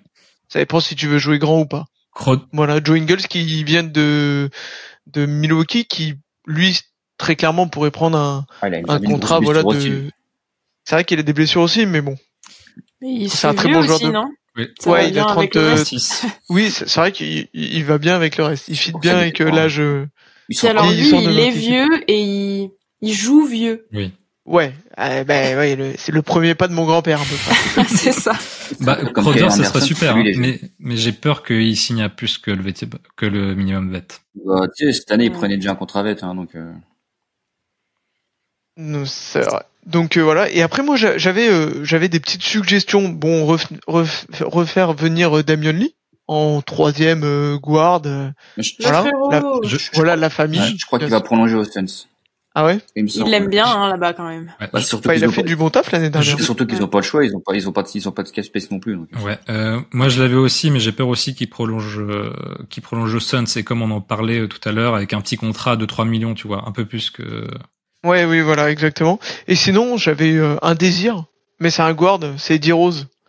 Oh, euh, qui s'est un peu effacé avec euh, l'avenue de de de notre ami euh, Chris Paul. Mhm. Mais euh, avant Chris Paul, j'aurais bien aimé un D-Rose euh, parce que D-Rose peut jouer euh, poste euh, 1-2, on va dire, et il aurait pu apporter ce qu'on n'a pas vraiment. Ça veut dire euh, un mec qui peut prendre la balle en main et aller drive et attirer la défense, euh, ce qui nous manquait cruellement euh, cette année. Voilà. Pourquoi pas Euh, Mathilde, t'avais repéré quoi, toi? Euh, J'avais euh, repéré le manque de choix euh, dans les pivots, ça c'est sûr. Ouais. Euh, D'où le fait que je pensais que la draft serait un peu différente. On en parlait tout à l'heure, mais Jacob Potel, il va, il va re-signer pour plus que il, ça. il va prendre au moins 20 millions, Jacob Paytel, je pense. Ouais, c'est ça. Et après, euh, tu tombes vite soit sur des, des, des, des vrais vieux hein, qui n'ont plus grand-chose à faire dans la ligue. Euh, pour rigoler, on parlait de tout à l'heure de Kevin Love. Il y en a qui étaient intéressés, mais voilà, moi c'est compliqué. Euh, Il y a des noms, hein, mais euh, mais c'est c'est pas facile et de trouver un fit aussi. On sait que le jeu des Warriors est quand même un peu Exigeant. particulier et que Steve Kerr a besoin d'un grand qui sait faire des passes plus qu'autre chose. Et donc c'est c'est vite un peu compliqué. Euh, c'est c'est toi euh, Joe qui parlait de Bismack Biombo aussi? Ouais, Bismack Biombo, ouais, j'aime bien. Biombo, ouais. Mais comme lui, lui pareil pourrait re-signer aux Suns pour le minimum au vu de leur effectif et de leurs besoins. Ah, le problème, Ouais. c'était ça aussi. Exactement. On a- qu'un contrat vet à donner, donc. Euh, Euh, Moi, j'avais repéré un ancien. Andrew, Andrew Bogut doit revenir, sinon. Il peut venir, lui, je pense, pour le contrat vet, non? Alors, je pensais, Qui? je pensais pas Andrew Bogut, moi, mais plutôt sur le poste 3, euh, Toscan Anderson. Ouais. Oui, qui fait trois, enfin qui fait plus 4 mais 3-4, que qui a 3. fait des appels du pied pendant les, Il pendant joue les plus playoffs. grand que sa taille lui. Lui, pour le coup, je pense qu'il reviendrait. Ouais. Il, fera du bien pour le vestiaire. euh, c'est un gars avec l'énergie. euh, je pense, euh, tu sais, en, en fin de rotation, il serait parfait. Et euh, sinon, pour le poste 4, euh, moi, j'ai trouvé vraiment personne sur le marché en, en, en minimum vet. Hein. Enfin, vraiment qui m'a intéressé. J'ai Saric en parenthèse, mais pour moi, il va signer au-dessus. Et poste 5, euh, Il y a du il y a du Jalen McDaniels mais pff, ouais, mais ça va. il va signera prendre... plus lui jeunes. Ouais, il va prendre au-dessus, je pense. Ouais. Et surtout, il a, je crois qu'il a une option avec euh, avec Philly de mémoire. Ah, peut-être, je sais Et pas. un poste 5 qui puisse jouer en plus avec Draymond et Looney, donc ça veut dire un peu de shooting, c'est compliqué. Il y a Myers Leonard qui shoot un peu à 3. Ah, mais il est fini tout, lui, on le Ouais, hein. de toute façon, ça va être compliqué. Hein. Et euh, euh, sinon de haute style, euh, énergie, euh, il y a Metou du côté des Kings que, que j'aime bien, mais pareil, c'est pas. Ah, chez Menzo Metsu, ouais. Ouais. Donc, euh, Après, euh, moi j'ai vu plusieurs noms. Le problème c'est que les noms que j'ai vus, euh, je pense pas qu'ils prendront un minimum vet. Alors évidemment, je rêve de Brook Lopez, mais ça c'est mort, on peut oublier. Tout le monde rêve de Brook Lopez. Après, alors je suis Et son désolé. frère, sinon, qui est dispo. oui, il y a Robin. Ouais. Robin, ouais, mais Rolo. Non, non, lui, il pue la merde, lui, c'est fini. Bah non, non, il pue pas la merde, mais, non, mais voilà, dit il est pour le oui, divertissement. voilà, c'est c'est un Il peu est là pour boire son thé. C'est un peu comme quand t'avais pris Anderson Varejao, quoi. C'est un peu dans le même délire, quoi. Oh, waouh. Mais euh. Après, euh, je, je, je sais que il y a des noms qui vont pas plaire à Nico parce qu'il y a beaucoup de joueurs qui l'aiment pas. Mais je suis désolé, mais on n'a pas le choix. Mais je pense à un mec comme Mason Plumlee, par exemple. Je pense que ça pourrait, ça pourrait être pas mal ou ou, ou même un petit Frank Kaminski, tu vois. Mais c'est- ou un Mike Muscala, mais c'est c'est des noms, euh, c'est des noms qui, qui peuvent potentiellement prendre plus que qu'un Ouais. minimum vet. Après, Ouais. poste 4, il y en a un que je rêve vraiment et je le voulais déjà là pour la trade deadline, c'était possible, c'était PG Washington. Mais je ne pense pas qu'il Il va prendra un prendre minimum au-dessus. Oui, parce sûr. que c'est un jeune et je pense pas qu'il prendra au-dessus, ouais. Donc euh, Kevin Love après, je me dis c'est un pote à, à Clay Thompson, mais euh, pareil. euh, Il y a beaucoup d'équipes euh, contenders qui vont essayer de prendre euh, Kevin Love, donc Mm. euh, c'est pas facile, hein, mais euh, j'aimais bien TJ Warren aussi poste 3, mais c'est pareil, je pense qu'il peut prendre plus, malgré qu'il ait une carrière un peu euh, en dents de scie ces derniers temps. Euh, Il y a du du, du Thaddeus Young aussi, pourquoi pas. Ça me plaît pas mal, ensuite ça fait. Sinon, on, on reste dans, dans l'idée et on prend du Donissa Slim, hein, il est libre. Après, il y avait aussi Danny Green, mais si on prend Danny Green, je pense que Nico, euh, je pense, Oh, que, je, oh non, je l'ai vu passer dans la liste. je pense que Nico, il pète un peu, il, il quitte la franchise, donc euh, non, non. Non, mais Chris Paul et Danny Green qui arrivent, on est sur un top 3 des joueurs les plus détestés par la Dub Nation, je non? pense aussi. Danny Green, il- je pense que c'est retraite là. Il y a personne qui va le signer, à mon avis. Ça fait un an qu'il a pas joué et lui aussi. Ouais, il y a moyen. ouais, il y a Ah ouais, Euh, ouais, c'est compliqué, hein, mais. Ah ouais, c'est compliqué. Hein.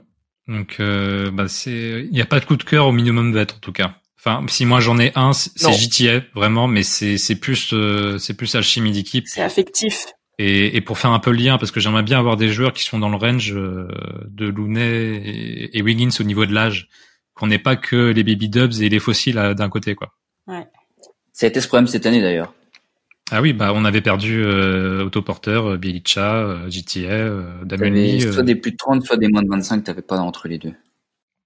Donc ça va être compliqué, donc faut faut s'attendre s'il n'y a pas de trade à avoir une sélection là sur quatre postes.